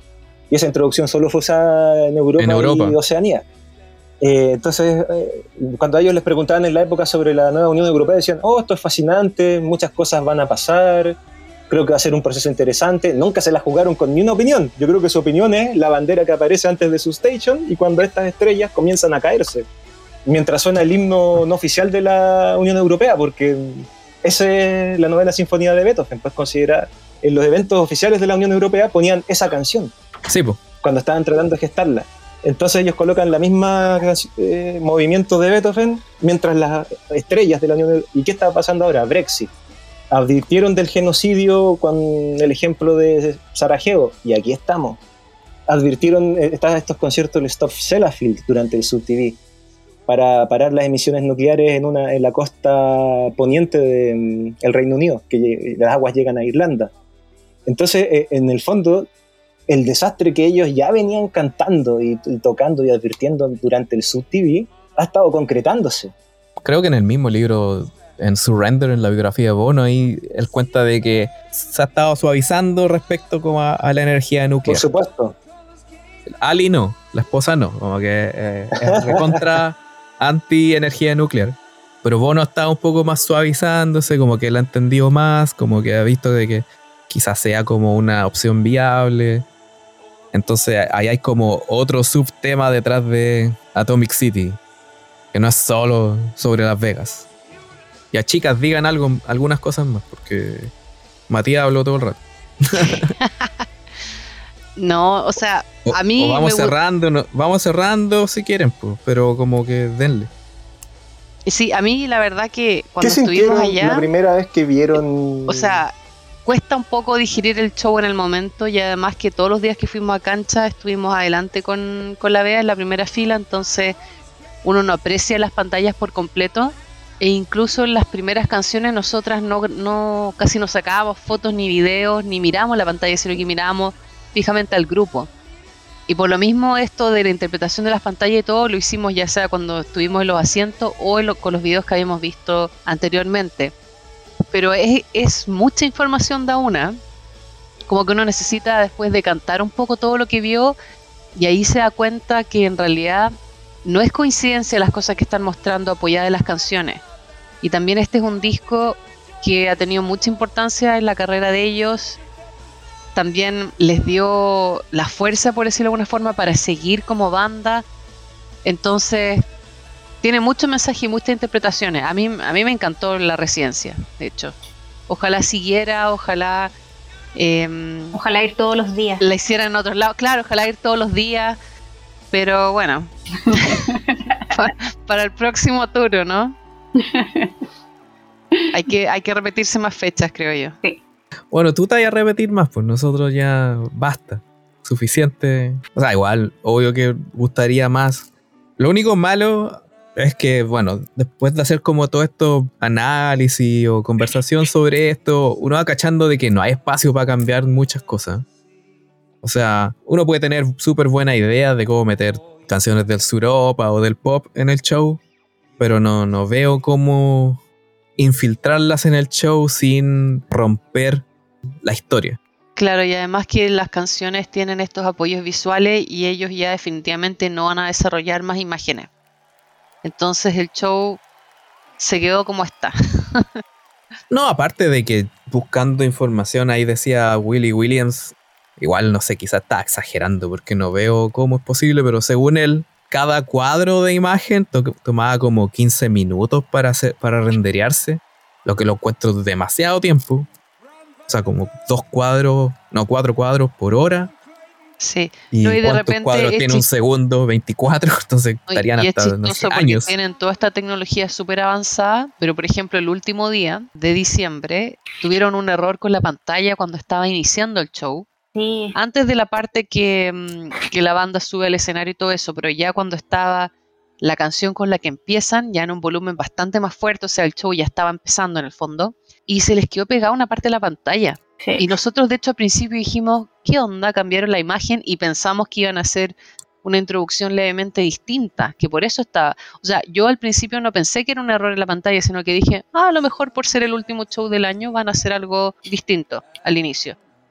Y de ahí se cortó la música y nosotras como estábamos adelante en primera fila, justo al medio, porque habíamos entrado en los primeros puestos, vimos como un tipo se metió abajo del escenario, abrió un notebook y lo empezó a reiniciar. O sea, reiniciando la pantalla con un notebook. Y de hecho, Bono tiró un, comentario y después dijo así como, tuvimos que hacer reboot, ¿cachai? Y es literal lo que el tipo tuvo que hacer, o sea, tuvo que meterse un tipo a reiniciar un notebook, así como a que prendiera Windows y todas las cosas. Y nosotros decíamos, me está ileseando que de verdad están reiniciándolo así. Y así era. Y un tipo ahí metido bajo el escenario haciendo eso. Sí. Control al suprimir. Claro, entonces algunas cosas a lo mejor deberían modernizarse. O sea, hay mucha tecnología en unos aspectos, pero en otros está mm, un poco arcaico. También lo que ocurrió en octubre cuando tuvieron ese problema con el audio, que también dijeron que un tipo había puesto un clavo en un cable, una cosa así, que nunca se supo muy bien qué fue lo que ocurrió, pero también, o sea, ¿cómo puede ser que el audio de un recinto tan grande falle por una cosa minúscula? O sea, claro, por un tipo que puso un clavo en un cable, no sé. Entonces ahí hay limitaciones también. Leí por ahí que era un tipo que se le ocurrió la brillante idea de detectar por dónde pasaba el audio de la esfera. Ah, la señal. Puente, Así un bootleg, hacer puente y, grabar directamente la señal en su grabadora portátil. Eso era lo que él quería hacer. creo, eso es lo que leí por ahí. Tú sabes que hoy en día las noticias pero eh, me parece notable que ese haya sido el motivo. bueno, yo desde no, ¿Cuándo fue? No fue la primera fecha, porque lo, fue como viendo videos. Todas las fechas, bueno, no todas las fechas, no he visto todas las fechas, pero hasta la última fecha yo me fijé de que en Atomic City hay una parte en que la pantalla tira un cuadro negro. Como que una parte como que hace súper super corta, así como un cuarto de segundo o menos. Yo creo que, no lo han arreglado. Colapsa no, no, no, no, nosotras también, por ejemplo, notamos unos píxeles que estaban malos, que se notan desde el inicio y ni siquiera los han cambiado. O sea, y tú en la parte que te fijes va a ver que eso son un par de píxeles, como tú dijiste, son creo que 170 y tantos mil, pero también, o sea, no hay por qué estar ahí visualmente viendo qué píxel está malo, ellos deberían tener un monitor y ver cuáles ya están fallando. Pero no creo, no, yo creo, que los reemplacen. Pero hay algunos que están ahí pifiados. No, mira, yo cuando cuando estaba ahí, antes de que partiera la residencia, antes que nos diéramos cuenta que no iba, la banda no iba a salir ni una noche, estábamos afuera, atrás de la esfera. Nos dimos cuenta que habían unos píxeles medios quemados, los de afuera. Y vimos cómo los cambiaban. Y eran como las 11 de la noche, pero igual, había gente con unas lucecitas y vimos como que había un, toda una sección que no tenía luz. Después aparecieron estas luces que eran linternas de gente trabajando y después se arreglaron están atentos, están atentos. Eh, les voy a dejar una tarea. Ojalá para la otra, cuando sea, me expliquen qué significa el toro que sale en vértigo. Al final de vértigo sale un toro por un microsegundo. Un toro dibujado. Después de, los, yeah, yeah, yeah. ¿Tienes alguna foto por ahí para compartir? Sí, sí, hay fotos, hay fotos. Pero vayan a ver algún video de vértigo, van a tener cuenta de que al final, cuando se acaba la canción, por un microsegundo sale un toro dibujado. Así que les dejo esa tarea para la casa. Vamos a estar atentos. ojo, el toro salió en ese en un video previo que tiraron miles de meses antes de la esfera. No miles, no sé, seis meses o antes. Como con concepto, idea, etcétera. Ahí sale el toro también, dibujado. Pero en el show, por un microsegundo sale. ¿Qué significa? No tengo idea. Por ahí, pero no recuerdo haberla visto en, el concierto. Ya, pero vamos cerrando esto. Hemos estado dos horas hablando y estuvimos dos horas tratando de hablar. Sí, ahí no sé cómo lo vaya a editar, le voy a tener que poner música de fondo para que no suene tan. no, siempre, siempre, hay musiquita. Mm. ¿Qué decía ahí? Oye, sí, es, medio imposible hablar, estas cosas tan en corto. por lo mismo, las palabras. es un huevo. Toma, toma su rato. Imagínate, estos tipos tuvieron que hacer un show de dos horas para explicarlo y con un montón de imágenes. Y nosotros nos tomamos dos horas para hablarlo. Para hablarlo y la descripción que tenemos eh, es una pobre descripción, pero es, el mejor esfuerzo yo encuentro. Yo creo que es la mejor gira de. O sea, no es gira, pero es lo mejor que YouTube ha entregado en cuanto a relato. Creo que están tocando increíble, además el baterista hay detalles técnicos que no ya son otra cosa, pero el tipo en términos Mozart in the Jungle tiene la sangre. Hay algunos aspectos técnicos que no... Bueno, pero está bien, el tipo hace la pega, me gusta. Eh, creo que Acrobat suena bien con él en la batería. The Edge, ya que estamos en los secretos de la esfera y secretos más... The Edge dejó los amplificadores, está con unos emuladores de Universal Audio. Sí, pues que son unos pedales que podía encontrar en cualquier tienda que emulan distintos amplificadores. Él usa tres para emular tres amplificadores distintos y se pasó a totalmente digital. Notable. Creo que es un totalito dentro de la historia de YouTube, no, me cabe duda. ¿Qué? ¿Cambiarse a los emuladores? ¿O la, no, la residencia? Todo el show de, ah. toda la residencia. Sí. sí. O sea, se tomaron meses, pero o sea, obviamente antes del anuncio ya estaban trabajando en esto, pero llevaban ya meses trabajando en cómo hacer imágenes y todo eso para la esfera. Willy Williams dice que recién en febrero como que le tomaron la mano al, asunto. En febrero, onda, cuando se anunció recién. Ya, ya llevaban trabajando, recién ahí fue cuando dijeron, ya, ahora sí podemos eh, hacer imágenes y, como que le, le, tomaron la mano al asunto, porque aparte, claro, la complicación de que tenían que trabajar para un recinto que no estaba terminado. Yo quiero ver qué va a hacer Fitch ahora, cuando tenga su residencia de cuatro días en abril, solo cuatro fechas.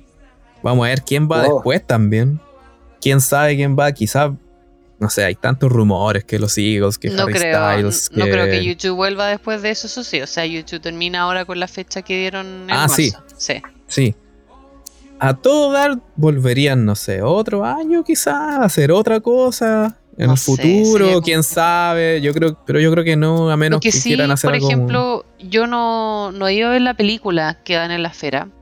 Sí conozco personas que la fueron a ver y me decían que en cuanto a las imágenes, la película es mucho mejor que el show de YouTube, porque fue grabada con cámaras especiales para este tipo de recinto. Sí. Entonces YouTube también está proyectando unas muy buenas imágenes, pero que no fueron necesariamente diseñadas para esta pantalla. No son imágenes reales. Claro, pero yo creo que puede haber sido también por un tema de, como bien dijiste tú, que el recinto no estaba terminado, que a lo mejor están un poco cortos de tiempo para hacer esto. Entonces con el tiempo yo creo que las residencias que sean en esta esfera van a ir siendo cada vez más impresionantes en cuanto a lo que es el uso de la pantalla. Siento que YouTube la está usando súper bien, pero la opinión que he escuchado de aquellos que han visto la película es que en las películas se luce mucho más el recinto, como tal, lo que es capaz de hacer. Sí, puede ser, bueno, algunas diferencias que las imágenes de, que usa YouTube son en 12K y las de la película son 16K. Y que aparte... entiendo lo que dice.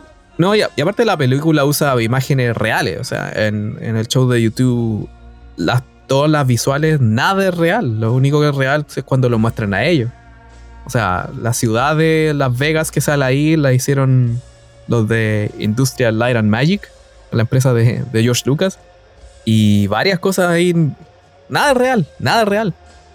El desierto no es real, el agua no es real. Sí, la que se ve en, Streets, yo creo que se ve bastante más real que las otras. Pero por ejemplo, Without You se ve súper computarizado. Yo me acuerdo haberle comentado a la vez, o sea, hay hasta videojuegos que se ven más reales que eso. Y yo también decía, ¿por qué no simplemente grabaron un desierto? Se ve ese, yo encuentro que un poco más em, computarizado. Pero, pero eso es lo que voy, en el fondo, que las residencias que vengan a futuro van a poder y van a aprender a usar también mejor esto de, de la tecnología del recinto. Ah, obviamente. Ahora, ¿cómo lo usarán? Eso es distinto puede que Beyoncé también vaya. Y Beyoncé también trabaja con S. Devlin. De hecho, en, el, en la última gira, el Renaissance Tour, que es de este año también. Perdón, del año pasado a esta altura. Varias cosas del, diseño de todo el, escenario fueron hechas por, por ella, por S. Devlin. Ahí quizá puede ir la mano, o al menos como tratar de igualar a los de YouTube, pero no sé qué va a pasar. Tampoco sé si va a sobrevivir. O sea, ya les negaron hacerlo en Londres. Sí, lo que pasa es que veremos es un, recinto que es súper difícil tener en cualquier ciudad que no sea Las Vegas, porque las pantallas, bueno, para, los que no saben, las pantallas están prendidas todo el día, a toda hora, no se apaga nunca. Claro, en algunos momentos es, publicidad, en otros simplemente colores, imágenes, no necesariamente un logo, una el problema es la noche pero está prendido siempre. Entonces, en Las Vegas nosotros, cuando hacíamos los turnos de noche para obtener un buen puesto en la fila, estábamos ahí sentadas, muertas de frío a las 3 de la mañana a veces. Oye, y paraba gente en auto. Una vez paró un bus así como un, bus de estos de fiesta. Mm. Que tenían el, bus, Paró un party bus y se bajaron como 10 o 15 personas. Uh, así con la música y todo. se sacaron un par de fotos y se fueron de nuevo en el party bus. O sea, es una atracción turística en Las Vegas. Pero por ejemplo, imagínate en Londres. Londres sí es una ciudad que tiene mucho espectáculo y todo, pero es una ciudad que funciona por otras cosas. O sea, también una capital. Está, está en otra Londres. Londres no gira en torno a los eventos. Querían ponerlo en East London. Londres para el este, que es como donde hay menos acción. Como donde están los, puertos y cosas así. Pero igual ya les denegaron la, la cosa, así que no, este yo creo que, igual estaban construir en, un, lugar, en otro lugar sin alma como, no sé, Dubai. pero, pero también el tema es que si hacen una Dubai, juntan varias cosas. Tenéis que ver cómo tiene que ser un lugar a donde el público viaje. Lo mismo que decían, ¿por qué eligieron esta banda que va a hacer la residencia ahora en abril? Este que se llama Fish. Y alguien comentó por ahí que es un grupo cuyos fans viajan mucho para verlos. Entonces hace sentido. Por ejemplo, si YouTube tocara en Dubai, yo no iría a verlos a Dubai. Ah, no. Pero por ejemplo, si hicieran un recinto así en, en Japón o en Corea del Sur, ellos sí tienen suficiente mercado y sí tienen suficientes artistas como para llenar la esfera solo con música de ellos. Imagínate los grupos coreanos. Ellos podrían tener una, una, esfera donde solo tocaran ese tipo de grupo. no tiene por qué venir, por ejemplo, Beyoncé o Lady Gaga a tocar allá. Entonces, esas esferas sí podrían funcionar. No así, por ejemplo, creo yo, una en Dubái, o si hiciera, no sé, una en India, ponte tú. Pero la de Londres, lamentablemente, la bajaron ese proyecto. Yo leí que también estaban pensando en hacer como mini esferas, pero el mismo dueño de la cuestión, se me olvidó ahora el nombre, el mismo decía que una mini esfera podría funcionar, pero que como que el sistema de la visual y el audio no sería lo mismo. Como que necesita este tamaño gigante para. Es que, por ejemplo, esta esfera igual puede funcionar si es que no estuviese la pantalla prendida por afuera. Sí. ¿Cachai? Pero al mismo tiempo, lo que más impresiona de cuando uno ve la esfera por primera vez es eso, la pantalla de afuera. El tamaño de la esfera y la pantalla de afuera. Entonces, al final, eso es lo que atrae al público que está afuera para poder querer verla por dentro. Entonces, y hay publicidad también. Sí. Sí, si llegara como un acuerdo ahí de, no sé, pues entre tal y tales horas la pantalla completamente apagada, a lo mejor, pero igual es, em, es desagradable, por ejemplo, para las casas que miran a la esfera.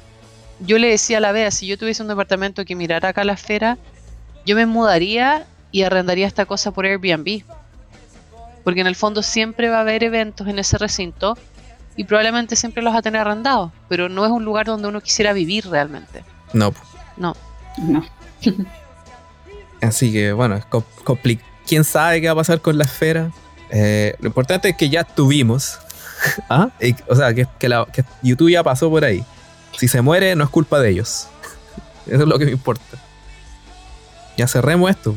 No sé, Matías, ¿alguna palabra al cierre? Oh, no sé, he hablado tanto, amigo. Ya, vea. Tiene que tomar en cuenta esto, así como el mensaje como por debajo que intenta dar YouTube en esta, en esta ocasión, con esta con estas proyecciones en la esfera y todo lo que representa la esfera también. Es algo que lamentablemente no todo el mundo va a querer ver más allá. Es algo que vale totalmente la pena, pero con esto voy a que, claro, muchas personas que van, que no son tan fans de la banda, van porque obviamente es el, el espectáculo del momento y onda, que bacán decir, ah, yo estuve ahí sin darse cuenta de todo este otro mensaje que estamos recibiendo de parte de ellos. Eso es algo que a quien le interese el tema eh, vale la pena profundizar, eh, que es un poco lo que se ha, se ha explicado en este episodio del, del podcast. Pero mm, en el fondo es como tratar de ir viendo más allá las cosas que, que se van presentando. Ser un poco más, más curioso eh, sobre todo cuando a uno le gusta una banda, bueno, y en este caso en particular YouTube. Es más que nada como esa un poco la, invitación a tratar de ver un poco más allá de lo que eh, pueden presentar los medios, o bueno, para quienes eh, fuimos a la, a la esfera y los que van a ir también en estas fechas que quedan, de tratar de expandir un poquito más la, la visión. Sí, o sea, ojalá, yo, yo sé que este es un show al que pocos pudimos ir, que no es una gira, que no es como, no es fácil de, acercarse a ello, pero no sé, si, no han tenido la suerte de poder ir, hay millones de videos, cada día salen más videos y más videos, eh, más multicams, y pueden ver el, show de distintos lugares, de distintas posiciones, y quizá si lo ven lo suficiente, y nosotros también, vamos a, vamos a encontrar varias de las cosas que, que mencionamos, o quizás cosas nuevas. Yo creo que la, que la Bea dijo la palabra adecuada, o sea, la palabra acertada y cuando dijo eh, el tema de la curiosidad, o sea, porque uno, por ejemplo, cuando le empieza a gustar mucho una banda, escucha las canciones, interpreta las letras, pero quiere saber qué inspiró esta canción, qué, qué hubo detrás de esto. Entonces esto es como un paso más allá de la interpretación de la letra, ahora que te están además agregando una visual con la canción, es como, ok, pero ¿qué significa esta, esta imagen? ¿Qué me están tratando de, de explicar o qué estoy, qué, estoy sintiendo en esto. Es como interpretar un poco también ese lado. Yo lo veo como, como un paso más allá de interpretar una canción y ver el trasfondo que motivó esa canción, sino que también eh, entender más el concepto que, que rodea el disco y también por qué están en cierto orden, todas las cosas que mencionamos. O sea, es como ya para el, para el fan que le gusta indagar un poco en, qué significa más que solo escuchar la canción y disfrutar del show. Pero incluso sin tener este como bichito curioso, el show en sí es súper entretenido. El show es en torno a YouTube. La esfera no se come al grupo, em, sino que ayuda a que, como, como dijo Matías, como que potencia esta visual o estas imágenes que ellos quieren, que ellos quieren mostrar pero el protagonista aquí es el grupo, no es la esfera. Yo me quedo con lo que veo es que la banda apunta bastante alto en cuanto a dónde tirar el dardo, el mensaje. Creo que Bono es súper consciente de lo pretencioso que es todo esto, que cuán alto apuntaron. Y hay una frase de él que aparece en el Behind de, YouTube Residency at the Sphere Las Vegas de Apple Music, en que él dice y acepta, y le dice a Shane Lowe, le, le responde, bueno, trataré de contestar tu pregunta y no sanar como un completo maldito pretencioso idiota. Lo que queríamos hacer fue crear algo que se sintiera como una cueva, que debería sentirse como que hubiésemos desprovisto totalmente de electricidad. Queríamos quitarle toda la tecnología. Quiero decir que quiero comenzar con la primera expresión que las personas han tenido, pinturas en cavernas podrías decir que es una caverna muy de ciencia ficción lo que tienes aquí, pero eso es lo que vamos a hacer. Vamos a devolver esto derecho a ese primer momento y así es como comenzamos el show. eh, él ya sabe que lo que están haciendo es bastante pretencioso y que en verdad, si lo trata de explicar, es muy fácil caer en eso. Por eso creo que más que ellos de explicarlo en entrevistas o dar su versión de qué significa cada cosa, ellos te tiran una pieza de arte y es, entiéndela tú, porque ¿para qué te la voy a explicar yo? Exacto. Y creo que acá lo hicieron bien. Y el lenguaje que tienen lo, lo han, lo han, ¿cómo se dice?, perfeccionado. Yo, yo en algunos tours de YouTube entre medio de entre este y los clásicos de los 90, de repente no me gustaba mucho cómo estaban comunicando las cosas. Hay, hay algunos tours por ahí, sobre todo en los Innocence y los Experience, en que quizás como fan no, el mensaje no me llegó tanto, quizás, no, no me gustó el lenguaje en que estaba dicho. Creo que aquí ya han pasado los años y quizás desde el Joshua Tree han logrado hacer relatos en sus shows súper contundentes, eh, muy bonitos, con harto arte, harto símbolo, harto arquetipo y al final eh, es así como van emocionando a las personas y van entregando información en sus propios términos. Eh, me parece que este concierto tiene una, mucho concepto medio budista, como te decía, desconozco si ellos lo son o no, pero tiene muchos símbolos que me llaman la atención, que pertenecen a esos lugares. Esos, creo que todos deberían, si tienen la posibilidad de ir a la esfera, deberían ir y se van a llevar algo más que un show de rock. Bueno, y si no pueden ir, véanlo. Véanlo en YouTube hasta, la, hasta sí, el hartazgo. digo, yo- Y también la invitación creo es que hagan lo mismo con todas las otras giras. Porque todas las otras giras también hay relato, también hay algo más allá de lo que los ojos le están mostrando. Se puede encontrar eso en el SUTV, en el Pop Mart, incluso en el Vértigo, que es como el show más rock and roll puro que hay, pero también hay algún re- un tipo de relato en el Innocence, en el Experience en especial. No comparto contigo en eso, Matías. Al menos el Experience, yo siento que el relato es- está bueno.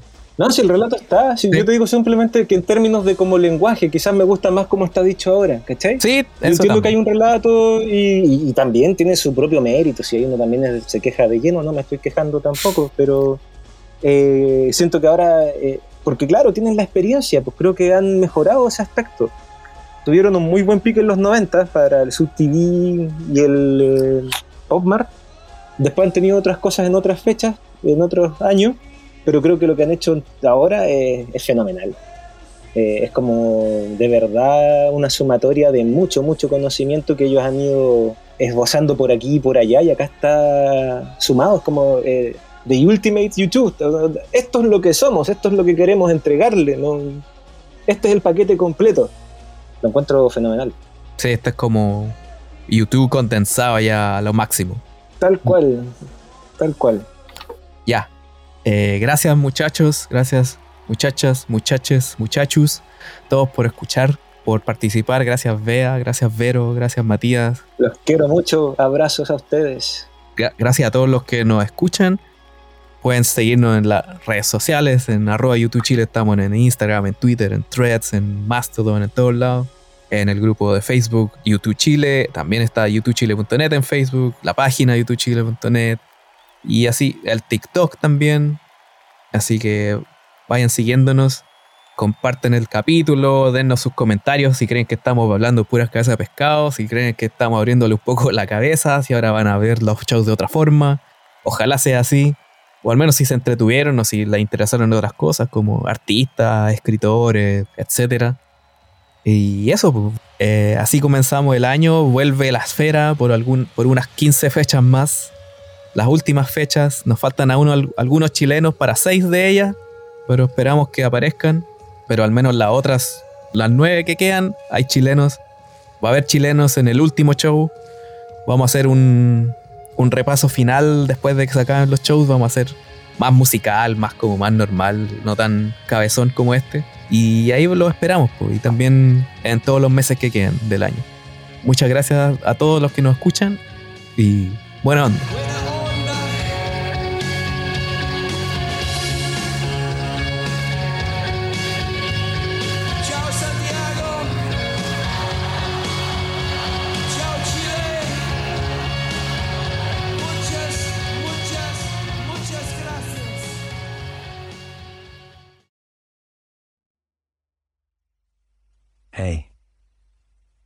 You still there? It's incredible that we're here.